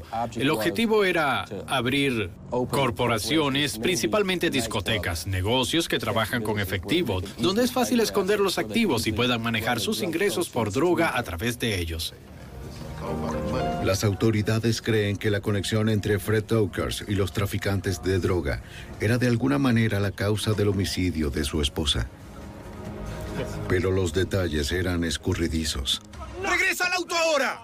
¡Te lo dije! Semanas después del homicidio de Sarah Tokers, un hombre capaz de asesinar a una madre inocente frente a sus hijos continúa en libertad. ¡Atrás! ¡Apresúrate! Tenemos un disparo de escopeta. En diciembre de 1992, semanas después del homicidio de Sarah Tokers, las autoridades federales y de Atlanta siguen sin dar con el paradero del homicida y aún no tienen pistas de su identidad. Así que es mucho y... Poco antes de ser brutalmente asesinada, Sara creyó haber descubierto documentos en la oficina de su esposo que probaban sus actividades ilegales. El ex fiscal americano Buddy Parker creyó que Sara había amenazado a Fred con exponer esos documentos a menos que accediera al divorcio. Eso comenzó a hacernos pensar que Sarah Tokars fue asesinada para mantener su boca cerrada sobre el conocimiento o lo que ella creía sobre la participación de su esposo en el blanqueo de dinero para traficantes de drogas. Fred Tokars no solo representó a traficantes violentos, también estaba en el negocio con ellos. Los investigadores ahora tenían evidencia de que Tokars estaba blanqueando dinero a través de varios clubes nocturnos. Si su esposa lo había amenazado con exponerlo, Tokars, al igual que sus clientes, tendría mucho que perder. El FBI realiza una investigación exhaustiva a las discotecas que el abogado había registrado. El agente especial Michael Twybold tiene que revisar pilas de expedientes policiales en busca de un nombre que pueda relacionar a Tokars directamente con el homicidio. Comenzamos a revisar los registros de las compañías y los permisos de venta de alcohol que el señor Tokars había registrado y comenzamos a investigar los diferentes clubes para saber quién era el verdadero dueño. Los principales traficantes de droga, como Al Brown, contribuyen a los fondos. Un intermediario compró los clubes y Tokars cerró el trato. Así lo descubrió el agente de la DEA, Jeff Dallman. No querían que el señor Tokars blanqueara dinero en el extranjero. Era mucho trabajo. Querían que su dinero estuviera al alcance de su mano, que pudieran verlo, pudieran usarlo cada día donde pudieran comprar autos con él. Así que el blanqueo en esencia en esta investigación dio un giro al blanqueo por medio de discotecas, por medio de la constitución de discotecas. Los agentes del FBI entrevistaron a los empleados de las discotecas. Con el tiempo fueron capaces de armar la estructura de la empresa, sus propietarios y sus ganancias. Para el abogado Parker, era como armar un complejo rompecabezas. ¿Alguna vez has escuchado algo sobre... La imagen de cómo se estructuró el blanqueo de dinero en las discotecas se desarrolló a través de los traficantes de drogas, quienes finalmente decidieron realizar acuerdos con nosotros y cooperar y proporcionar pruebas. Pero ninguna información de las discotecas apuntaba al homicida de Sarah Tokars. Luego de meses de frustración, la policía del condado Cobb logra un hallazgo. Estado emitiendo cheques sin fondos. Un detective que trabaja en la investigación consigue una pista de su hermano, un asistente del alguacil en el condado Fulton. El asistente recuerda haber visto el nombre de Fred Tokers en el archivo de un empresario que tenía una orden de arresto pendiente. El nombre del empresario era Eddie Lawrence, buscado por realizar cheques sin fondo de una de las cuentas de Tokers. De todos los socios comerciales y los clientes de Tokers, Eddie Lawrence era un nombre que nunca había mencionado a la fiscalía. Las autoridades entienden que Eddie Lawrence y Fred Tokers estaban involucrados en varios negocios juntos, incluidas empresas de construcción, renovación e hipotecas.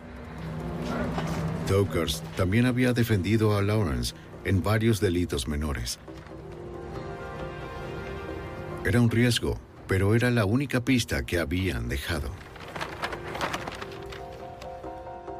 Eddie Lawrence había, por medio de Fred Tokars, conseguido acceso a algunos de los individuos más eh, destacados dentro de la ciudad. Eh, Fred llevaría a Eddie con algunas de las grandes organizaciones de recaudación de fondos y de pronto Eddie estaba, como dije, muy a la altura. Podía mezclarse sin problemas, no sentir vergüenza en recepciones con estos grupos y sentirse alguien importante.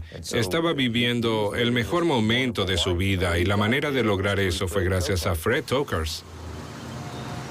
Días después, el joven empresario aceptó ser interrogado luego de que la policía descubrió los registros de llamadas entre él y Tokars el día del homicidio. Eddie Lawrence dijo que había estado en el negocio con Fred Tokars durante casi un año. Cualquier problema. Afirmó que las llamadas eran relacionadas con el trabajo. No sabía nada sobre el asesinato de Sarah. Los detectives habían arrestado a Lawrence por emitir cheques sin fondo y luego lo liberaron sin cargos. Querían observar cuál de los socios de Tokers se ponía nervioso cuando escucharan que Lawrence estaba siendo investigado. El plan funcionó. El informante de la policía los ha contactado.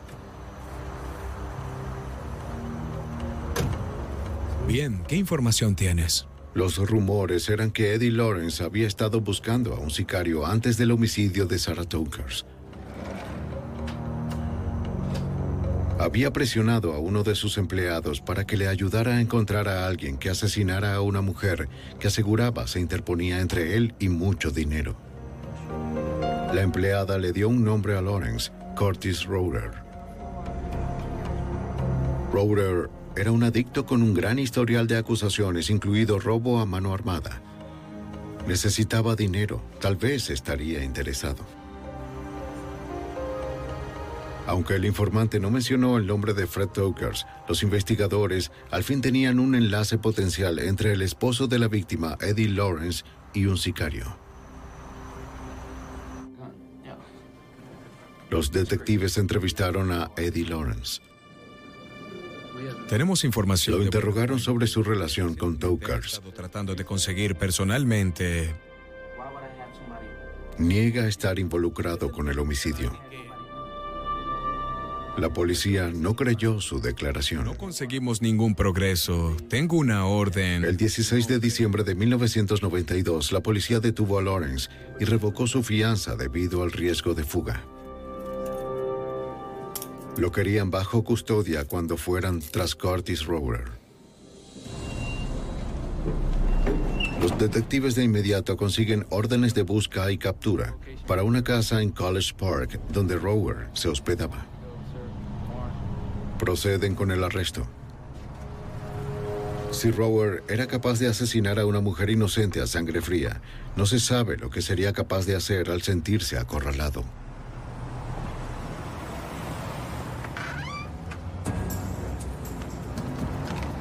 El 22 de diciembre de 1992, tres semanas luego del homicidio de la joven madre, la policía del condado Cobb rodea una casa en College Park para arrestar a un sospechoso sicario llamado Curtis Rower.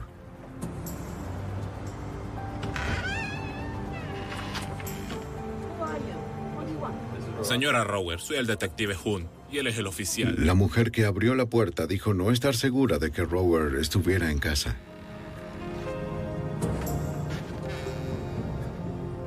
Un primer sondeo en la casa no produjo nada. Aún así se mantuvieron atentos. Un oficial cree escuchar sonidos en una habitación.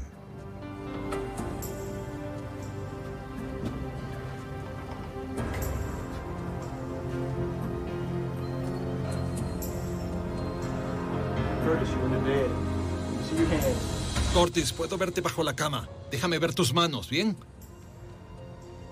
Era Curtis Rower. Manos donde las vea. Quédate. Estaba desarmado. La cara al piso. Vamos, sal de ahí. Al piso. Vamos, al suelo. Rower fue arrestado y acusado de homicidio. Tendidas. Dame tu mano izquierda. Afirmó que Eddie Lawrence, el socio de Fred Tokers, le había ofrecido 5 mil dólares para asesinar a Sarah Tokers. Pero Rower estaba muy asustado como para hacerlo. Él dijo que Lawrence fue el causante de la muerte de Sarah. Rower admitió que había robado a la familia. Pero cuando Sarah Tokar se detuvo, dijo que no pudo apretar el gatillo. En ese momento, Eddie Lawrence corrió al auto pidiéndole a gritos a Rower que disparara. Dame eso. Lawrence tomó la escopeta y salió del auto. Y asesinó a Sarah Tokers. Ambos se fueron del lugar en el auto de Lawrence.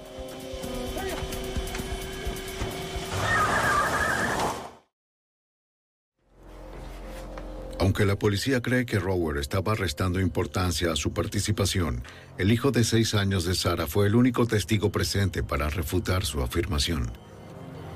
Él solo recordaba a un tirador. El chico estaría obligado a identificar al hombre que aterrorizó a su familia, a menos que Eddie Lawrence corroborara la historia de Rower.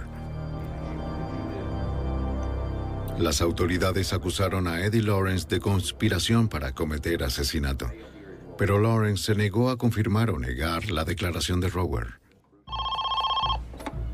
Hola. La policía del condado Cobb le informa a Fred Tokers que Eddie Lawrence y Curtis Rower han sido acusados formalmente por el homicidio de su esposa.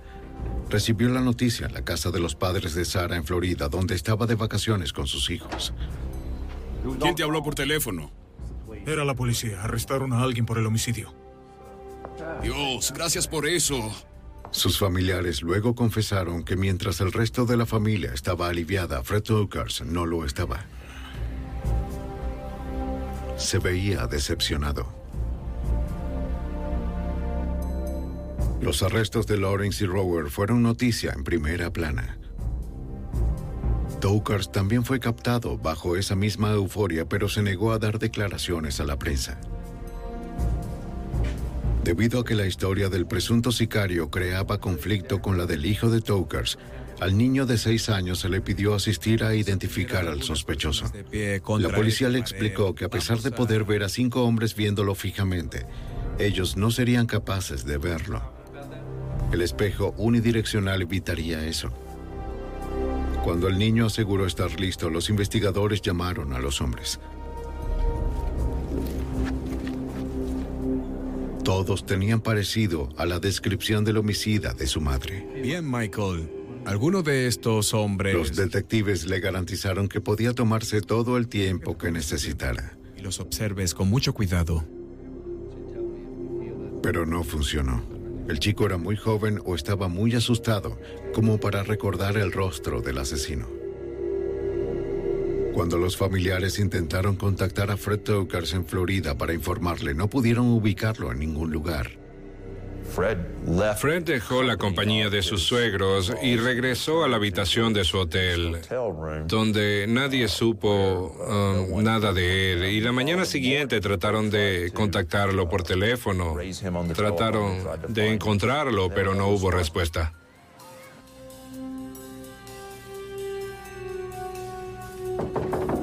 Preocupado, el padre de Sara fue hasta el hotel donde Tokar se estaba hospedando.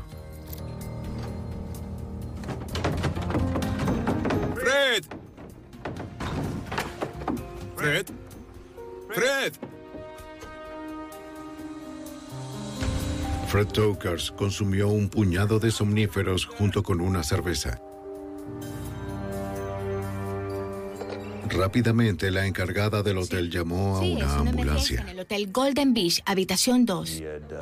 Al parecer eh, quiso suicidarse luego de saber que, que Eddie Lawrence, este, este socio de negocios, fue arrestado por el homicidio de su esposa. El padre de Sara encontró una nota escrita por Fred Tokars sobre la mesa junto a la cama. Encerrado en su habitación de hotel, Fred Tokars escribió una larga nota divagando y disculpándose por el dolor y el sufrimiento que su estilo de vida había causado a su familia. Dijo que Sara era una gran mujer.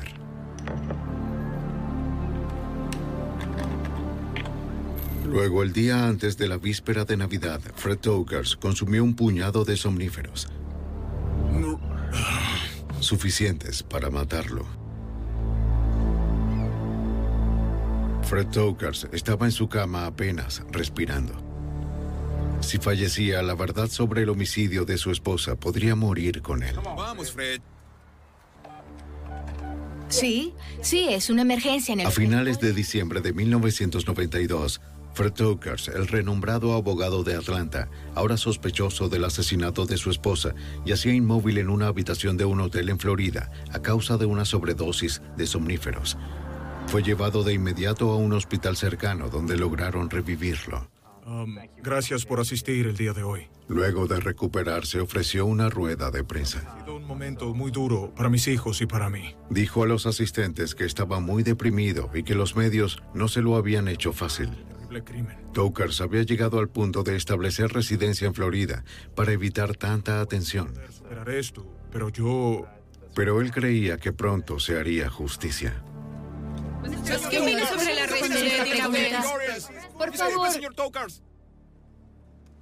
El FBI también cree que pronto se hará justicia.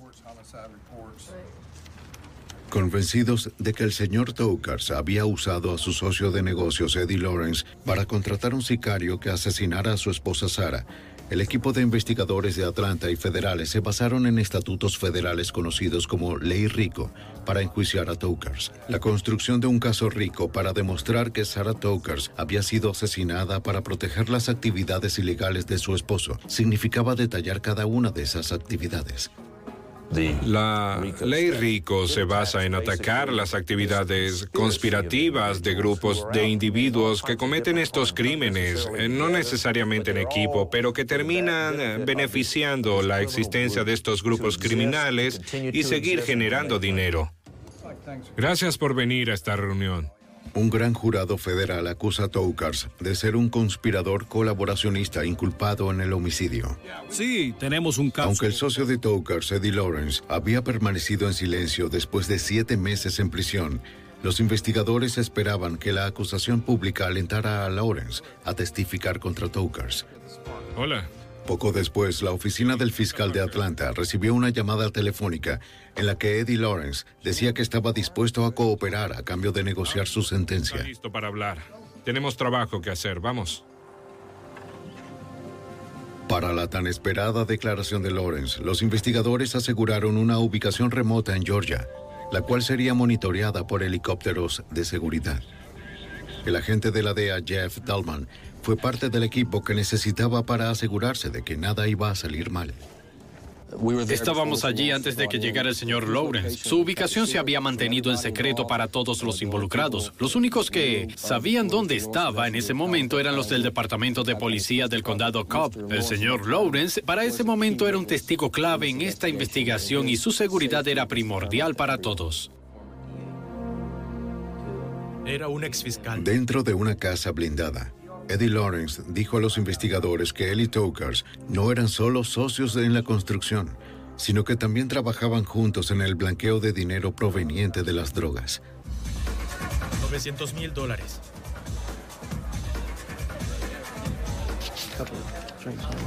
Lawrence le dijo al agente especial del FBI, Michael Twyble, los detalles de la estrategia. El señor Tokars quería que se encargara de contactar a los traficantes en las discotecas para llevarlos hasta él y así poder hacer el blanqueo de dinero. ¿Qué no te gusta la idea?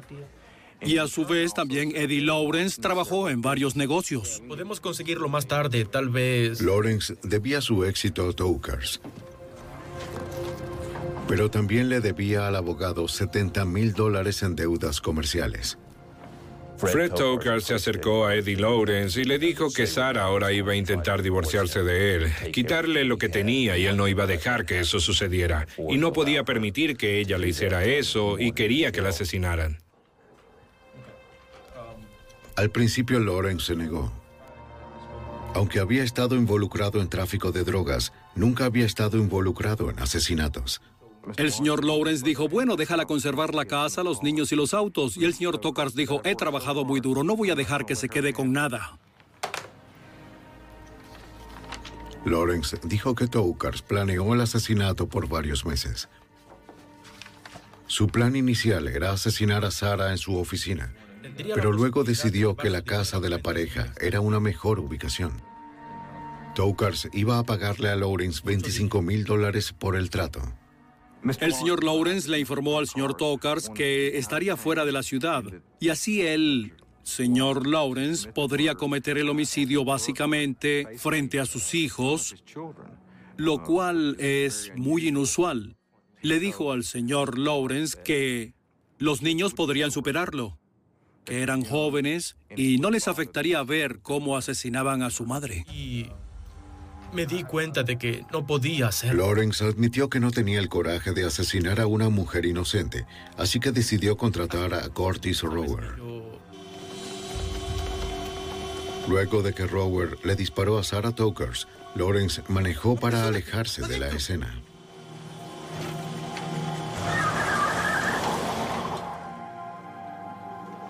Gracias a su cooperación, Lawrence obtuvo 12 años y medio debido a su participación en el homicidio. El sicario que contrató a Curtis Rower fue sentenciado a cadena perpetua sin derecho a libertad condicional. Para el momento, Tokars seguía en libertad. El señor Toukars tenía la custodia de sus dos hijos. Nuestra preocupación durante este tiempo, además del arresto del señor Toukars, era que podía haber causado algún daño a los niños. Él era consciente de que estaba siendo vigilado. Los medios de comunicación continuaban en Florida. Sabía que era observado. Y tuvimos que desarrollar un plan para alejar al señor Toukars de la casa donde podría lastimar a los niños o a sí mismo en caso de intentar efectuar el arresto. Los agentes sabían que Tokars odiaba a la prensa. Actuaron como reporteros merodeando alrededor del condominio con la esperanza de una respuesta ilegal del hombre que buscaban. Nuestro plan en ese momento era que el señor Toukar saliera y nos diera un vistazo, lo cual ya había hecho con otras personas que había visto merodeando en la zona. El plan funcionó bien. Miró por la ventana y llamó a la policía. Los policías locales estaban al tanto del plan.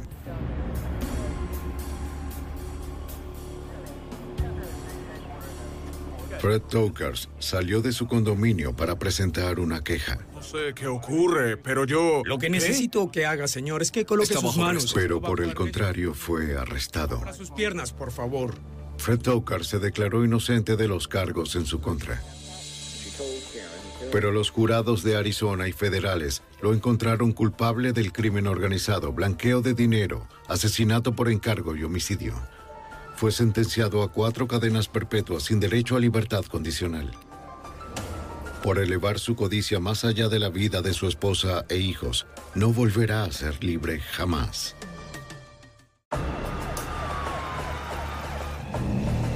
En Memphis, Tennessee, un crimen horrible aterrorizó a sus residentes.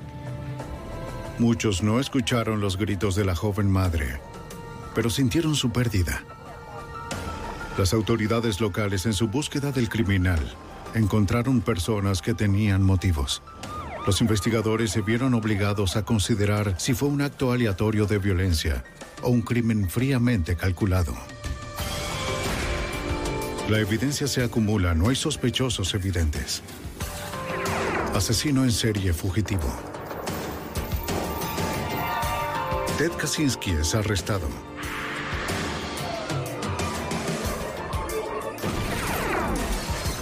Fugitivo a un prófugo.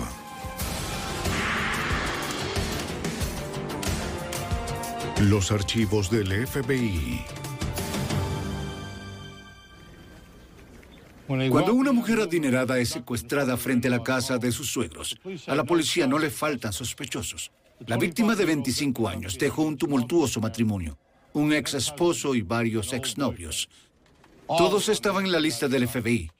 Son Jim Castro, exdirector del FBI en Nueva York. Entrevistar a los sospechosos no ayudó a aclarar el caso. Para encontrar a la mujer y a su secuestrador tendrían que comenzar por determinar el motivo.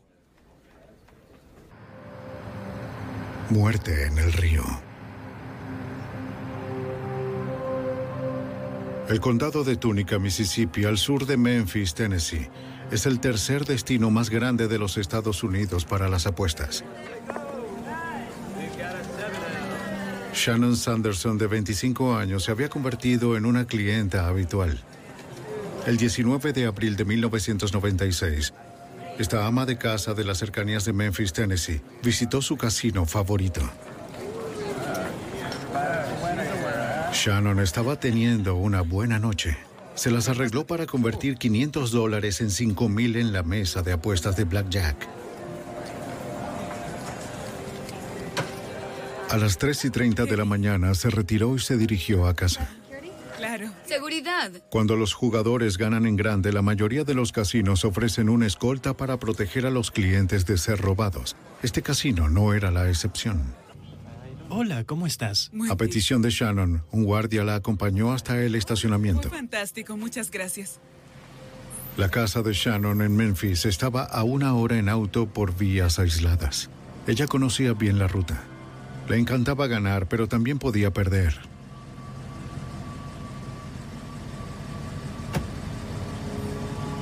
Hacía menos de un año se había casado con su jefe, un multimillonario 33 años mayor que ella.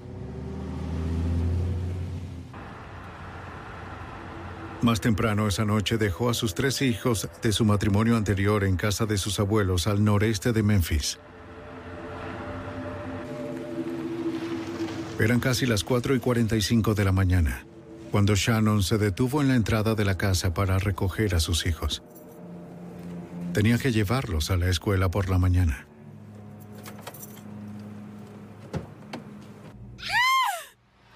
¿Escuchaste eso? Dentro de la casa, los ex-suegros de Shannon se despertaron por un grito desgarrador.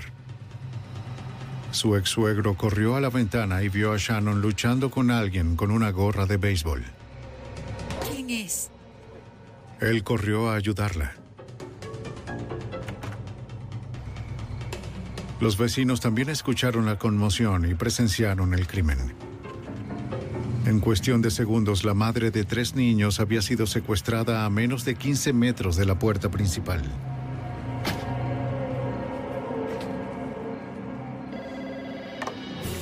El angustiado abuelo llamó al 911.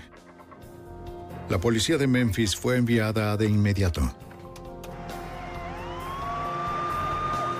En los casos de secuestro, una respuesta rápida puede implicar la diferencia entre la vida y la muerte. La policía llegó en cuestión de minutos y entrevistó al ex-suegro de Shannon.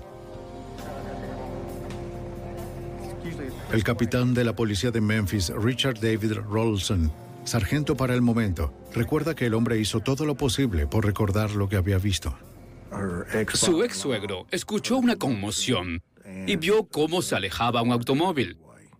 Al mismo tiempo, otros vecinos en la calle escucharon el alboroto, miraron hacia afuera y vieron que se alejaba un auto. Dieron una descripción del conductor y una descripción del auto.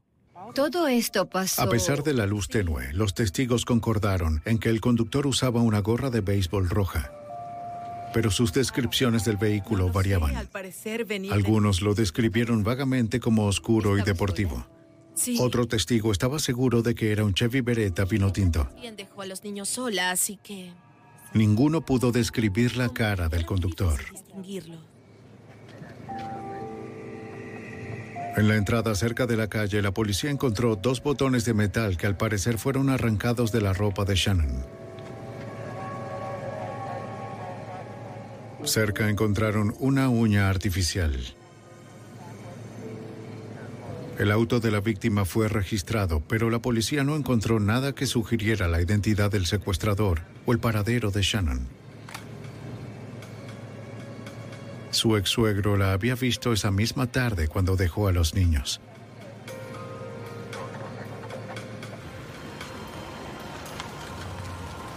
Él y su esposa habían acordado cuidar a sus nietos mientras Shannon celebraba el cumpleaños de su nuevo esposo en el casino. Señor, es bueno verlo. Su ex nuera se había divorciado de su hijo hacía menos de un año, Hola, hombrecito. aquí está el abuelo. pero su relación siguió siendo amistosa y ella lo visitaba con los niños a menudo. Deben portarse bien, ¿de acuerdo? El ex suegro de Shannon le dijo a la policía el nombre del casino donde ella y su nuevo esposo solían ir a jugar. El casino confirmó que ella estuvo allí y que había ganado 5 mil dólares, pero nadie pudo decir si estaba con alguien en particular. Más tarde ese día, la noticia del secuestro de la madre de tres niños, a unos pasos de donde dormían sus hijos, horrorizó a los residentes del lugar, de acuerdo al fiscal del distrito de Memphis, Jerry Kitchen. Parecía ser una persona muy consciente de la educación de sus hijos, puesto que regresó a Memphis solo para recoger a sus hijos y asegurarse de llevarlos a la escuela. La policía de Memphis interrogó al ex esposo de Shannon, quien era el padre de los tres niños. No, señor. Bien. Sí, espere. Cariño, ¿puedes dejarme un momento con el caballero? Gracias, cariño. Estaba trabajando cuando ocurrió el secuestro frente a la casa de sus padres.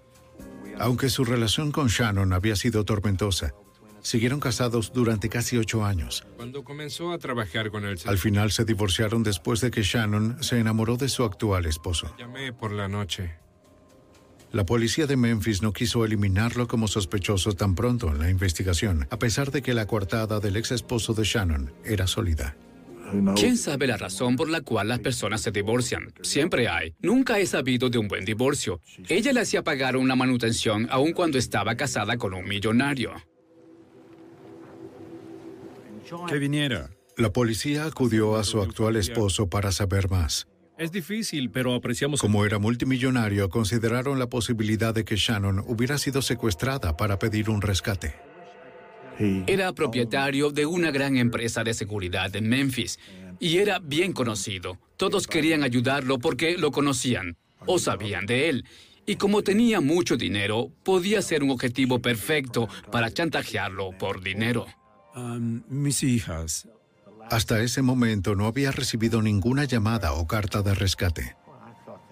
Había estado alterado desde que lo despertaron a las 5 de la mañana con la noticia del secuestro de su esposa.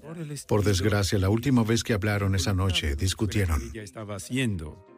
Cumpleaños feliz. Era su cumpleaños número 58 y sus hijas adolescentes de un matrimonio anterior se habían acercado para celebrar. Cumpleaños feliz. Esa misma noche su esposa Shannon había planeado llevarlo al casino.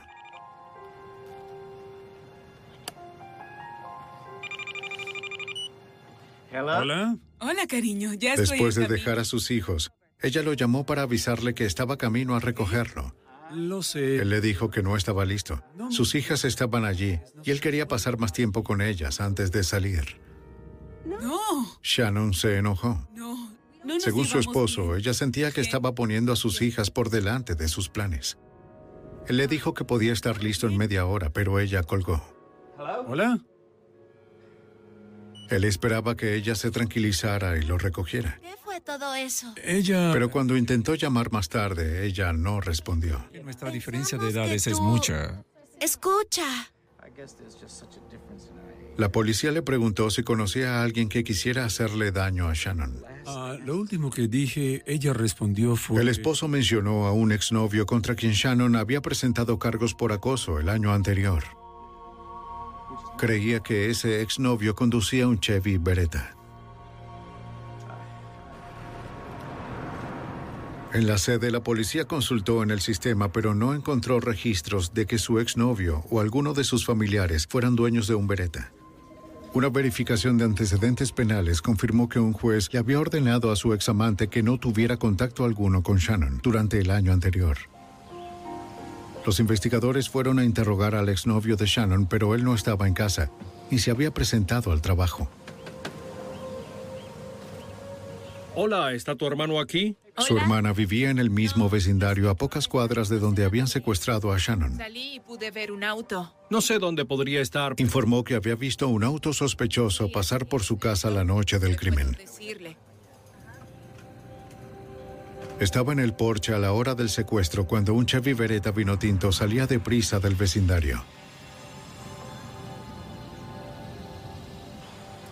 Declaró que no reconoció al conductor al momento, pero cuando vio una foto del esposo de Shannon en un noticiero, pudo estar segura de que era él. Que vi un Chevy Beretta. Ese es el que me pareció ver. Aunque la policía de Memphis primero consideró que Shannon había sido secuestrada para cobrar un rescate, ahora estaban considerando otra posibilidad. También surgió esa duda en nuestra mente, dado que estaba casada con una persona adinerada que era mucho mayor que ella, que podía haberle pasado algo como para deshacerse de ella. Simplemente no lo sabíamos, así que intentamos cubrir todos los ángulos posibles.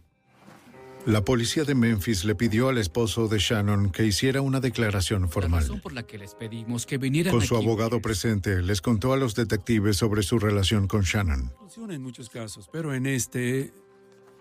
La policía sabía que él había conocido a Shannon cuando aún estaba casada y trabajaba en su compañía de seguridad.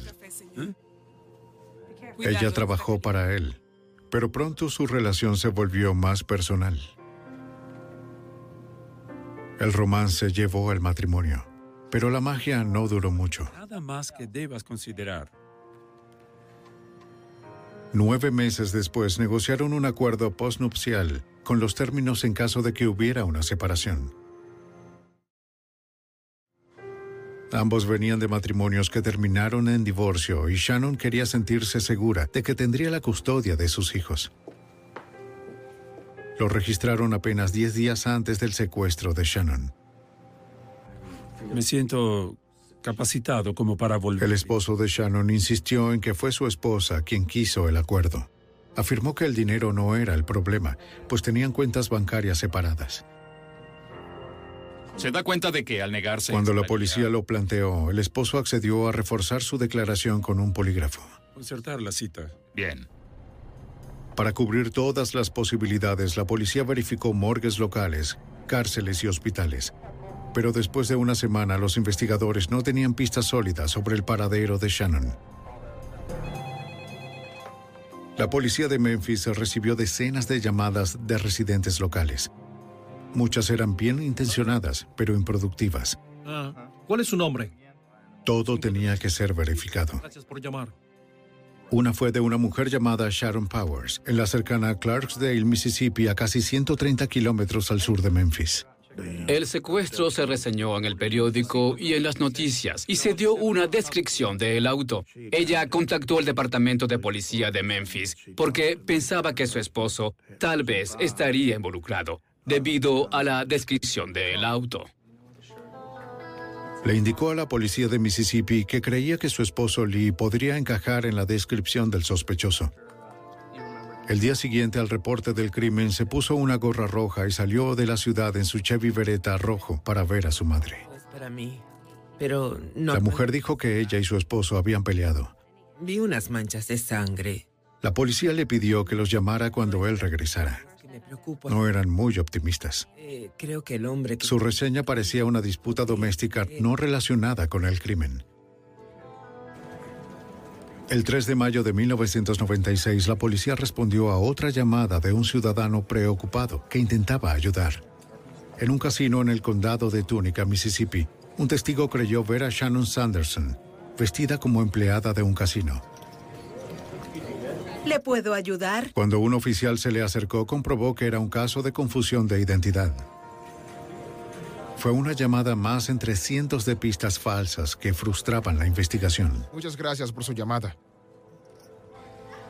Después de dos semanas de búsqueda, los investigadores locales seguían sin encontrar a la madre desaparecida. Su familia solo tenía la esperanza de que aún estuviera viva. En la primavera de 1996, la policía de Memphis continuó la búsqueda de Shannon Sanderson, de 25 años de edad, quien había sido secuestrada frente a la casa de sus ex suegros. Los investigadores interrogaron a su esposo, a sus ex amantes y a los residentes del área, pero ninguno dio pistas sobre su paradero.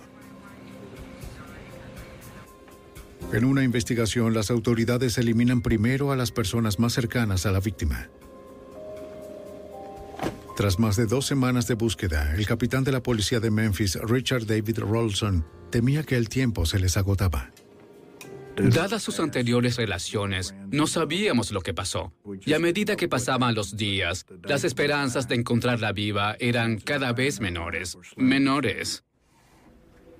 El 6 de mayo, el exnovio de Shannon acudió a un interrogatorio. Acababa de cumplir un año de libertad condicional por cargos de acoso contra Shannon. Dijo que dormía en casa de su madre para el momento del secuestro. Según el exnovio, evitó a Shannon según lo impuesto por la ley, pero Shannon siguió llamándolo, alegando que no era feliz en su nuevo matrimonio.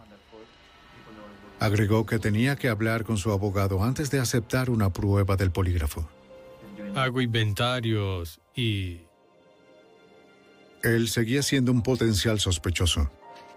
Pero al igual que con el esposo de Shannon, no existían pruebas sólidas para probar ni refutar su participación.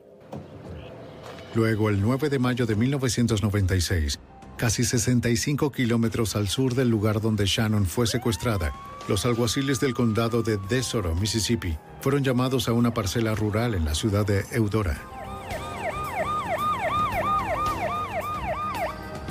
Dos personas inspeccionaban su nueva propiedad cuando notaron un olor muy fuerte.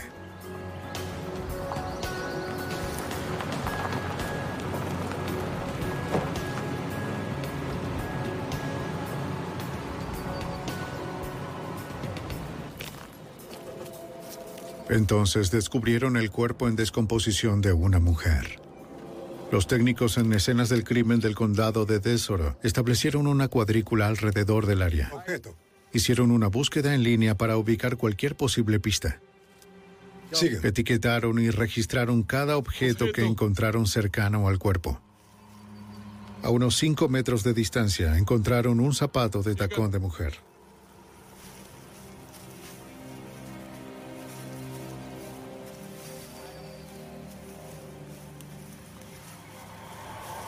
Más cerca del cuerpo marcaron la ubicación de otro. Los alguaciles de Desoro revisaron sus registros pero no tenían reportes de mujeres desaparecidas del área. Ampliaron su búsqueda a otras áreas y ciudades más grandes de la región. Cuando contactaron a las autoridades de Memphis, la policía les dijo que una madre joven de 25 años, llamada Shannon Sanderson, estaba desaparecida hacía más de dos semanas. Los oficiales de Desoro supieron que era rubia de un metro sesenta y cinco y 59 kilos. Tenía un tatuaje pequeño y fue vista por última vez con un vestido, zapatos altos, chaqueta con botones de metal y uñas falsas color rosa. Se ve bien por el momento. Esa descripción coincidía con el cuerpo, pero requerían una autopsia para confirmar su identidad y la causa de su muerte. El médico forense determinó que la víctima había sido asesinada por una bala calibre .25 en la sien derecha. ¿Vas a clasificarla? Sí, señor. Fecha y hora. La ropa de la víctima le fue retirada y se reservó para buscar evidencias que pudieran conducir al asesino. El cuerpo con data de muerte de dos a tres semanas estaba muy descompuesto como para reconocerlo pero en su pecho los forenses encontraron un tatuaje pequeño que aún era visible. Decía, te amo Robert. Shannon Sanderson tenía un tatuaje así. El médico forense comparó sus registros dentales con las radiografías del cuerpo y confirmaron su identidad. Confirman que... Era el cuerpo de Shannon Sanderson. De forma oficial, el secuestro ya era un homicidio. En Memphis se llamó al fiscal adjunto de distrito Jerry Kitchen. Su primera tarea sería reducir la lista de sospechosos que la policía había elaborado en las tres últimas semanas. Aquí en Memphis es inusual que tengamos casos de homicidios que consideremos misteriosos en los que alguien no se considere como sospechoso o que fue arrestado poco después del incidente, pero este caso particular fue un homicidio misterioso, con muchos sospechosos que, en cierta medida, parecían involucrados en el secuestro y asesinato de la víctima. El asistente del fiscal de distrito primero llamó a la Oficina de Investigación de Tennessee para que realizara pruebas de polígrafo y tratar de eliminar sospechosos potenciales. También contactó al FBI ya que el cuerpo de Shannon fue encontrado pasando la frontera del estado de Tennessee. La agente especial supervisora Jennifer Aiken de la oficina de campo del FBI en Memphis fue asignada al caso. Sintieron que necesitaban algunos recursos adicionales. Era un caso complicado. Cruzaba las jurisdicciones y querían que el FBI fuera parte del equipo que trabajaba para encontrar una solución, porque no fue un, un caso fácil. Las autoridades de Memphis esperaban que la experiencia de la agente Aiken ayudara a desentrañar las complejidades del caso. A los residentes locales les atemorizaba que el asesino de Shannon estuviera suelto, sin saber si o cuándo volvería a atacar. Vea ese árbol de allí, Brian. Creo que... En la primavera de 1996, el cuerpo de Shannon Sanderson, de 25 años, madre de tres hijos, fue encontrado en Eudora, Mississippi, a 64 kilómetros de su hogar en Memphis, Tennessee. El FBI, junto con los investigadores estatales y locales, necesitaba acortar la lista de sospechosos, que incluía al esposo de Shannon y a sus ex amantes. El fiscal de distrito Jerry Kitchen esperaba que las pruebas de polígrafo ayudaran con la búsqueda. Esta investigación fue difícil, pues había muchos sospechosos en este caso en particular. A través de su vida, la víctima se había divorciado. Y, como es natural, en todos los casos de asesinato, nos enfocamos en los familiares, conocidos, parejas o en cualquier relación en la que la víctima se haya involucrado que pudiera llevar a algún conflicto o violencia doméstica. Las autoridades del estado de Tennessee les hicieron pruebas a algunos examantes de Shannon. Les preguntaron sobre su paradero la noche del secuestro. Les preguntaron si habían secuestrado o matado a Shannon. Todos negaron cualquier implicación. Las pruebas no revelaron nada sospechoso. Los investigadores corroboraron sus coartadas y los eliminaron como sospechosos potenciales. Debes responder con la verdad. Si retienes cualquier información... También examinaron a la testigo que afirmó haber visto al esposo de Shannon conduciendo un Chevy Beretta vino tinto en el vecindario momentos antes de ocurrir el secuestro. Era el tipo de vehículo que otros testigos habían descrito como el mismo en el que Shannon fue raptada. Pero resultó no confiable. Estos son los resúmenes de todo. Aunque la policía ahora creía que su declaración de haber visto al esposo de Shannon conduciendo el vehículo era falsa, también sabía que el matrimonio breve de Shannon con su esposo había sido complicado. Querían confirmar de una vez por todas que él no estaba involucrado de ninguna forma. Esta pregunta sobre la honestidad y de lo que es este crimen ocurrió a las 4 de la mañana. El esposo de la víctima había dicho que dormía y que no había nadie más con él. Así que en realidad no tenía una coartada y eso era algo que complicaba todo el caso porque no teníamos forma de corroborar dónde estaba ni qué estaba haciendo aparte de creer lo que nos decía. Los investigadores contactaron al esposo de Shannon para examinarlo con el polígrafo. Sí, señor. Aun cuando antes había aceptado hacerlo, ahora se negó. ¿Saben qué significaba declinar? La medicina para el corazón que tomaba podía arrojar lecturas falsas según su abogado. ¿Cómo se siente? Para el capitán Rolson, su negativa no reducía las sospechas que lo rodeaban. Pues bien. ¿Por qué?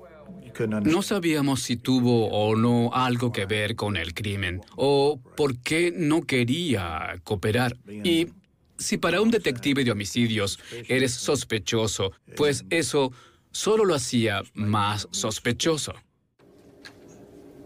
En cuanto a la evidencia incriminatoria, la investigación estaba estancada. La agente especial Jennifer Aiken esperaba reenfocar la investigación al examinar pistas que puedan haberse obviado.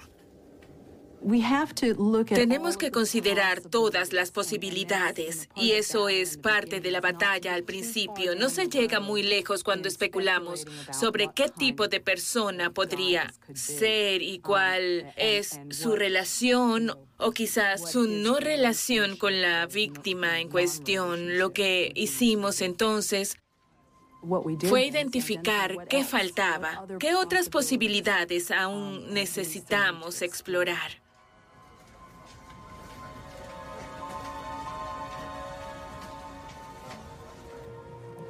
Una posibilidad, aunque no prometedora, era Shannon Powers, quien informó que su esposo podría coincidir con la descripción imprecisa del sospechoso. No, no creo que sea el asesino. Pero ahora no estaba tan segura de su declaración anterior. Está bien. Le dijo a la policía que había exagerado un poco. Sí. Lo que reforzó su creencia de que solo había tratado de vengarse de su esposo por dejarla. No pudo haber sido él. Dijo que su esposo se había ido de la ciudad y que habían tenido algunas disputas conyugales. Sentimos que tal vez esa información era en realidad una especie de venganza y que ella estaba tratando de que su esposo, tal vez un hombre inocente, se metiera en problemas, así que tan solo no sabíamos cuánto peso darle a esta historia bastante conflictiva y poco convincente que ella había contado. Aunque su esposo no era un sospechoso sólido, la policía quiso hablar con él. Se emitió un boletín solicitando a Gerald Lee Powers para ser interrogado en Tennessee. Los agentes del FBI y los investigadores de Tennessee se reunieron para revisar la cinta de vigilancia del casino, de la mesa de Blackjack donde Shannon ganó los 5 mil dólares faltantes. Su creciente pila de fichas sin duda la convirtió en un objetivo atractivo. Revisaron la cinta para ver si podían identificar a algún acosador. Pero si esa era la intención del asesino, la agente Aiken se preguntó por qué esperó tanto para atacar. Tenía cinco mil dólares en efectivo. Era claro que había estado ganando por un tiempo y estaba allí muy tarde en la noche. Hubo una serie de factores que hicieron que su visita al casino fuera de alto riesgo. Aún así, el secuestro ocurrió casi una hora u hora y media después de que se fuera del lugar. Teníamos que determinar si tenía algo que ver con su visita al casino. La cinta mostraba a Shannon, pero no revelaba si estaba siendo acosada. Los investigadores aún no estaban cerca de encontrar la verdad. Mientras consideraban qué hacer a continuación, la investigación viró en una dirección inesperada. El 22 de mayo de 1996, cerca de Hebronville, Texas, a más de 1.200 kilómetros de donde ocurrió el secuestro de Shannon, en un Chevy Beretta, un vehículo que se ajustaba a esa descripción huyó de forma errática de un punto de control fronterizo. El vehículo tenía placas de Mississippi. Uno de los guardias de la patrulla comenzó a perseguirlo pensando que el conductor era un criminal potencial o un contrabandista. En mayo de 1996, mientras la investigación del secuestro y asesinato de una joven madre de Tennessee continuaba, agentes de la patrulla fronteriza de Estados Unidos perseguían a un Chevy Beretta vino tinto con placas de Mississippi, que huía, similar al descrito por los testigos del secuestro. Arrinconado en un callejón sin salida, el sospechoso se resistió. ¡Contra el auto! ¡Contra el auto! Luego retrocedió cuando el agente lo apuntó con un arma.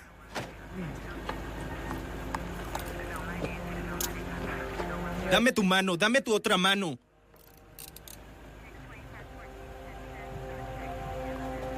Tenía 14 billetes de 100 dólares en el bolsillo. El conductor dijo que su nombre era Gerald Lee Powers, pero no tenía licencia de conducir para demostrarlo. Una búsqueda superficial del auto no reveló drogas ilegales o extranjeros.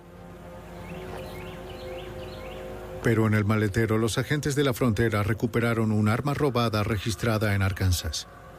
El auto fue cerrado y permaneció en el lugar bajo vigilancia armada hasta que los agentes del FBI realizaran una búsqueda más exhaustiva. Se contactó al agente especial Ivan Ray de la oficina de campo del FBI en Laredo, Texas, pues agredir a un oficial de patrulla fronteriza es un delito federal. El agente Ray confirmó la identidad del conductor cuando supo que Gerald Lee Powers estaba involucrado en otro altercado en la frontera con México. Hablé con funcionarios del Servicio de Aduanas de Estados Unidos quienes indicaron que habían tenido otro incidente ese día, donde una persona huyó y dejó varios documentos de identificación en el mostrador al salir. Así logramos estar en posesión de varios documentos que identificaban al señor Powers. Al verificar la matrícula se reveló que el vehículo fue registrado por su esposa Shannon en Clarksdale, Mississippi. El agente Ray también descubrió que Gerald Powers tenía un pasado violento y que era buscado para ser interrogado por el secuestro y asesinato de Shannon Sanderson. Después de contactar a las autoridades de Memphis, viajó a Hebronville para procesar el auto de Powers en el sitio. El Chevy Beretta coincidió con el vehículo que los testigos describieron en el secuestro. Los agentes esperaban que algo dentro vinculara al vehículo y a Powers al asesinato de Shannon Sanderson. Tomaron una sábana y una funda de almohada junto con la cubierta del maletero como evidencia. Bien, asegura bien todo esto. Lo llevaremos hasta la sede. Cuando reunimos evidencia como esa, no tenemos idea de los resultados de los exámenes de laboratorio al final. Solo tratamos de obtener la mejor y la mayor evidencia posible, dejando al laboratorio hacer su trabajo. Los agentes tenían menos esperanzas de encontrar algo en el interior del auto, pues parecía que lo habían limpiado y aspirado hacía poco. A cientos de kilómetros del equipo de recolección de evidencias más cercano, el agente Ray improvisó con lo que tenían a la mano. Algo que debíamos buscar eran cabellos y fibras por el asiento trasero. No contábamos con el equipo especializado que tenía el de recolección de evidencia. Así que usé un rodillo de pelusa nuevo que tenía en la oficina, del que suele usarse en los trajes, como un tipo de adhesivo. Un tanto oculta por el asiento delantero, el agente encontró una uña artificial color rosa en el piso. Era similar a las que la víctima usaba al momento de su secuestro. El fiscal de Memphis, Jerry Kitchen, pensó que esta podría ser la pista que situaría a Shannon Sanderson en el auto de Powers.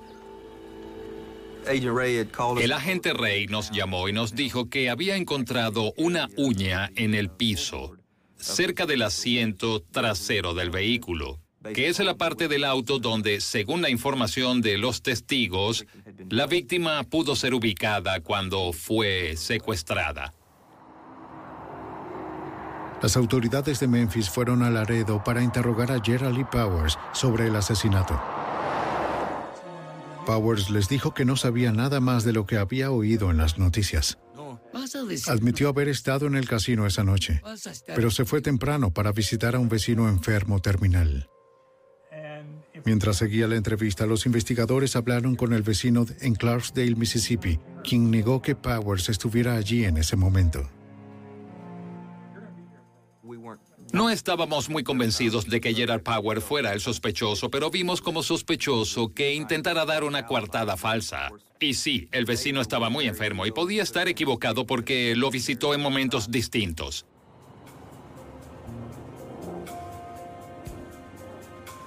Los investigadores esperaban que la esposa de Power, Sharon, pudiera corroborar lo que dijo el vecino.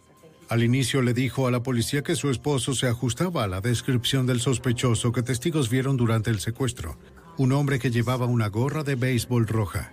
Ahora agregó que él iba con frecuencia al casino donde la víctima pasó su última noche, pero no sabía si había visitado a su vecino esa noche, y negó que su esposo tuviera algo que ver con el secuestro y asesinato de Shannon Sanderson. ¿Le trataban bien? Ah, sí. Los investigadores temían estar perdiendo el tiempo. Pero la agente especial del FBI, Jennifer Aiken, no estaba tan segura. Sentimos su ambivalencia. Sabíamos que como se presentó con una historia poco convincente, sabíamos que se había presentado por otra razón y que habían cosas que debía contar. Segundos después, Gerald Lee... La agente Aiken se dio cuenta de que debía invertir mucho tiempo para desarrollar la confianza de Sharon Powers. Mientras el diálogo con la mujer seguía por semanas, el FBI contactó a Tom Scott, director de vigilancia del casino donde la víctima estuvo apostando antes de su secuestro.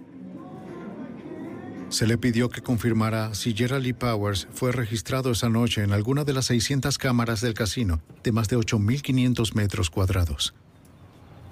Jennifer Aiken del FBI nos dio una descripción básica de lo que el sospechoso tal vez usó la noche en cuestión. Y la tomamos como una descripción general, desde el color de zapatos a pantalones vaqueros, tipo de chaqueta y quizás una gorra. Cualquier día puede haber entre 3.000 y 10.000 personas dentro del casino. Scott y su equipo revisaron cientos de horas de grabación buscando a un hombre con una gorra de béisbol roja y una camiseta amarilla.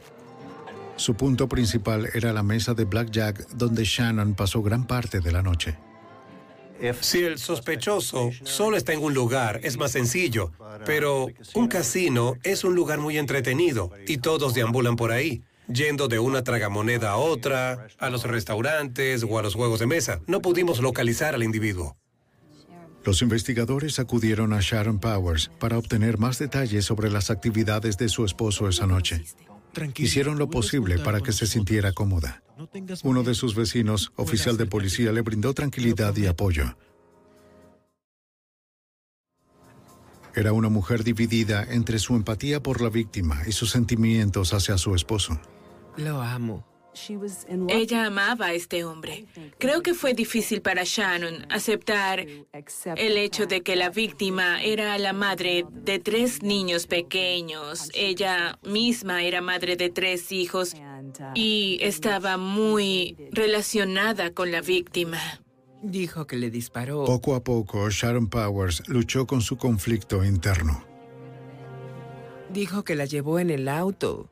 Comenzó a abrirse revelando cómo era su vida hogareña con su esposo Gerald Lee Powers. Dijo que él controlaba todo en la casa. Sus tres hijos de matrimonios anteriores le temían. Sharon admitió que ella también. Mantenía una campana en su silla. Cuando la agitaba, Sharon acudía corriendo. A pesar de su carácter controlador, sus sentimientos hacia él eran profundos. Esta es una mujer que de verdad vivió bajo el control de Gerald Lee Powers durante varios años. Creo que para entonces habían estado casados por cuatro o cinco años y a ella, no quiero decir que le gustara esa vida, pero estaba acostumbrada a eso, eso le era natural. para ella no era algo factible romper con él o serle desleal.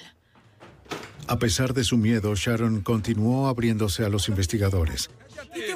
El 19 de abril, el día en que secuestraron a Shannon Sanderson, Gerald llegó nervioso a su casa. Dije, cállate y siéntate. Bueno. Sharon estaba enojada porque pensó que él había pasado la noche con otra mujer. No te preocupes por eso. Notó sangre en su camisa y un corte en su brazo. Eso es sangre. Él le dijo que se había caído en un casino al que había ido. Bien para ti. ¿Recuerdas de qué color era la camisa? Sharon no creyó lo que dijo, pero no lo presionó. Para el momento, Sharon y su esposo se negaron a decir nada más sobre el caso. Sin algo más contundente, el fiscal Jerry Kitchen no podía presentar cargos contra Gerald Lee Powers. Aún no teníamos nada tangible que indicara que estaba involucrado con el crimen y creo que solo solo era el instinto lo que nos indicaba que él era nuestro hombre, pero en ese momento aún no teníamos los resultados del laboratorio. Los investigadores esperaban que el FBI reforzara su corazonada de que Gerald Lee Powers era el responsable de dejar a los hijos de Shannon Sanderson sin su madre. En el verano de 1996, luego de que Gerald Lee Powers fuera acusado de agredir a un oficial de la patrulla fronteriza en Texas, los investigadores del FBI y de Memphis sospechaban que él también era el responsable del asesinato de una madre de 25 años. Pero al carecer de pruebas físicas, el fiscal de Memphis, Jerry Kitchen, no podía acusar a Powers por su participación o saber con certeza si uno de los ex amantes de la víctima lo contrató para cometer el crimen. Siempre existió la posibilidad, por la forma en que fue asesinada y la manera en que fue secuestrada, de que no fue solo algo al azar, sino que había sido planeado. Todos los demás sospechosos parecían tener un motivo o razones emocionales posibles por las que podían quererla muerta como celos, ira u otros factores. Los investigadores esperaban que la esposa del sospechoso Sharon Powers les contara más.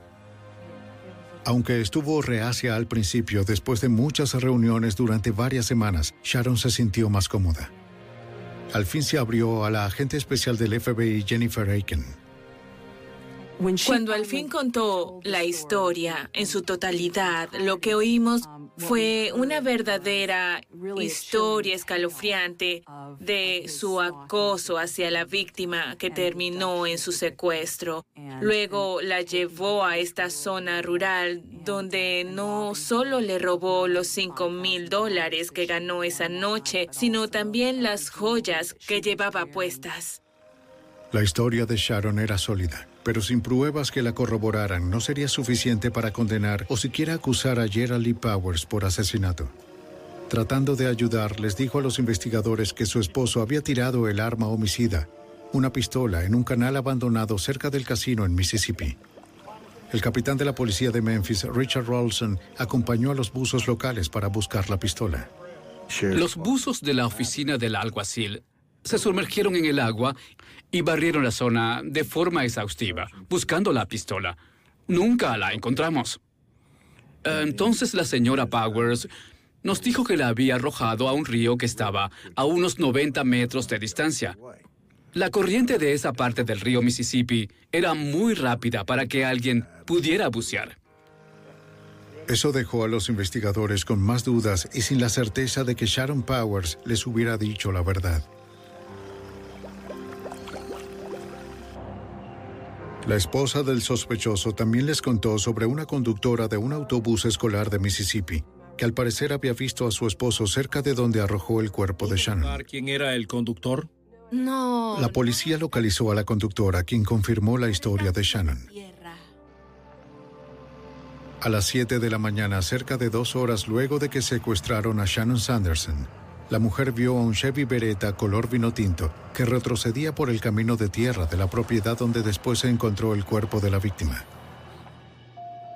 La conductora del autobús lo recordaba porque esa propiedad había estado vacía durante mucho tiempo. Eh, Pero no pudo distinguir ni a la persona ni la placa. Pude verlo, pero sí noté el auto. Buscando más pistas como evidencia, los investigadores recurrieron a Tom Scott, director de vigilancia del casino. Esta vez, Sharon Powers les indicó un lugar donde podían buscar a su esposo dentro de los 8.000 metros cuadrados. Hicimos una recreación y recorrimos las áreas por donde pensamos que habría pasado el sospechoso de haber sido él. Seleccionamos algunos videos. Al final pudimos identificar al sospechoso a partir de sus zapatos, parado en un área particular del casino. Revisamos otro grupo de imágenes que conectaban con esos zapatos. Por último, hicimos coincidir unas piernas con los zapatos y pudimos identificar a una persona en una toma lejana, caminando por el casino, observando a la víctima desde unos escalones.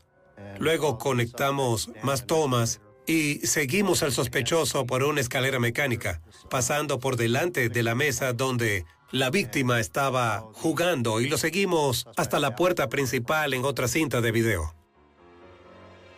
El video fue convincente y confirmó que Gerald Lee Powers estuvo en el casino esa noche, pero no probaba que hubiera secuestrado o asesinado a Shannon Sanderson. Esperando obtener evidencia física que conectara a Powers con la víctima, los investigadores buscaron detrás de una taberna en Mississippi donde la esposa de Powers afirmó que él había enterrado las joyas de la víctima. El sospechoso le dijo que las envolvió en papel de aluminio, debajo de un sofá en la parte de atrás. Tal como lo describió la señora Powers, los investigadores localizaron un pequeño bulto de papel de aluminio. En el interior encontraron una envoltura de plástico color rosa con anillos que pertenecían a Shannon, según su esposo. Ahora tenían que demostrar a nivel forense que Gerald Lee Powers había sido quien los envolvió. Los investigadores fueron a la casa de Powers para buscar la fuente de ese papel. En la cocina encontraron un rollo de envoltura rosa. Enviaron el rollo junto con los anillos empaquetados al laboratorio para su comparación. Mientras esperaban los resultados, los investigadores centraron su atención en la uña artificial rosa, encontrada en el auto de Powers después de ser arrestado en Texas.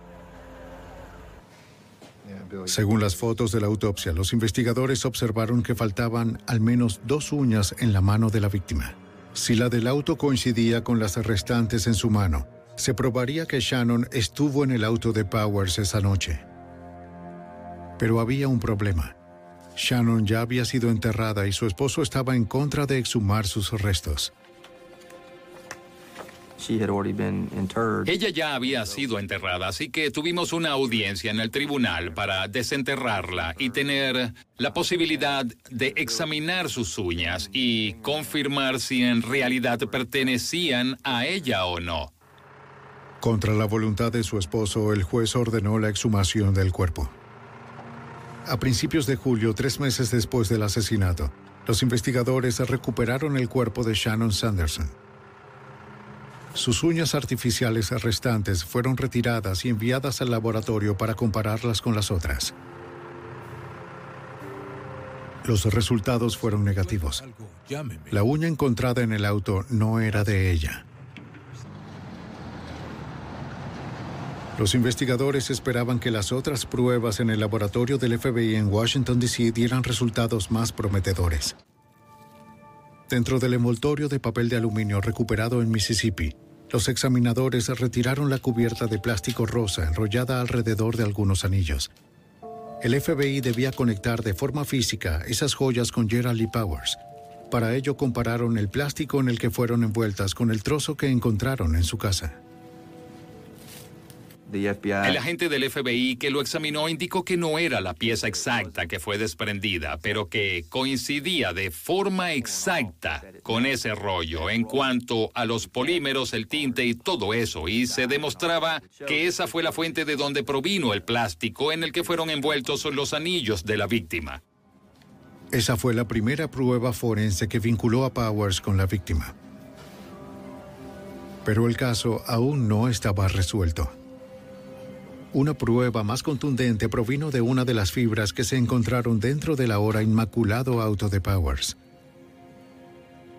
Teníamos la fibra de un vestido, la cual se encontró en el vehículo que él conducía esa noche y que coincidía con la fibra del vestido que llevaba la víctima.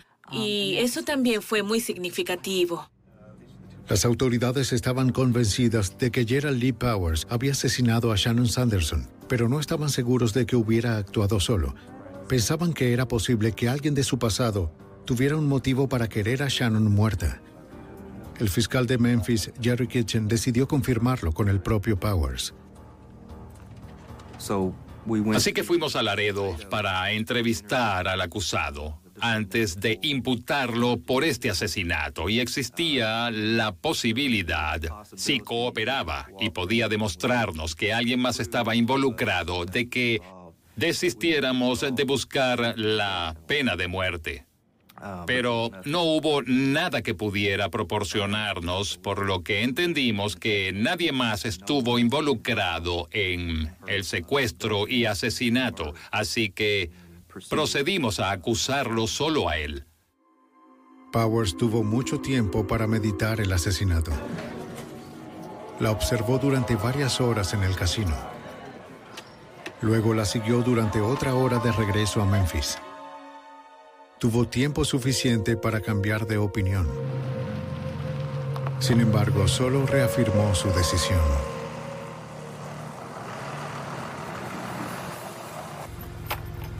Secuestró a la madre de tres hijos, la robó y luego le disparó a quemarropa. ¡Vamos, vamos! ¡Apresúrate! ¡Entra allí!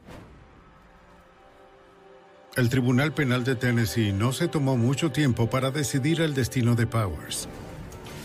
Después de 15 minutos de deliberación, el jurado lo sancionó con pena de muerte por el asesinato de Shannon Sanderson. Gerald Lee Powers espera su ejecución en la institución de seguridad máxima de River Bend en Tennessee.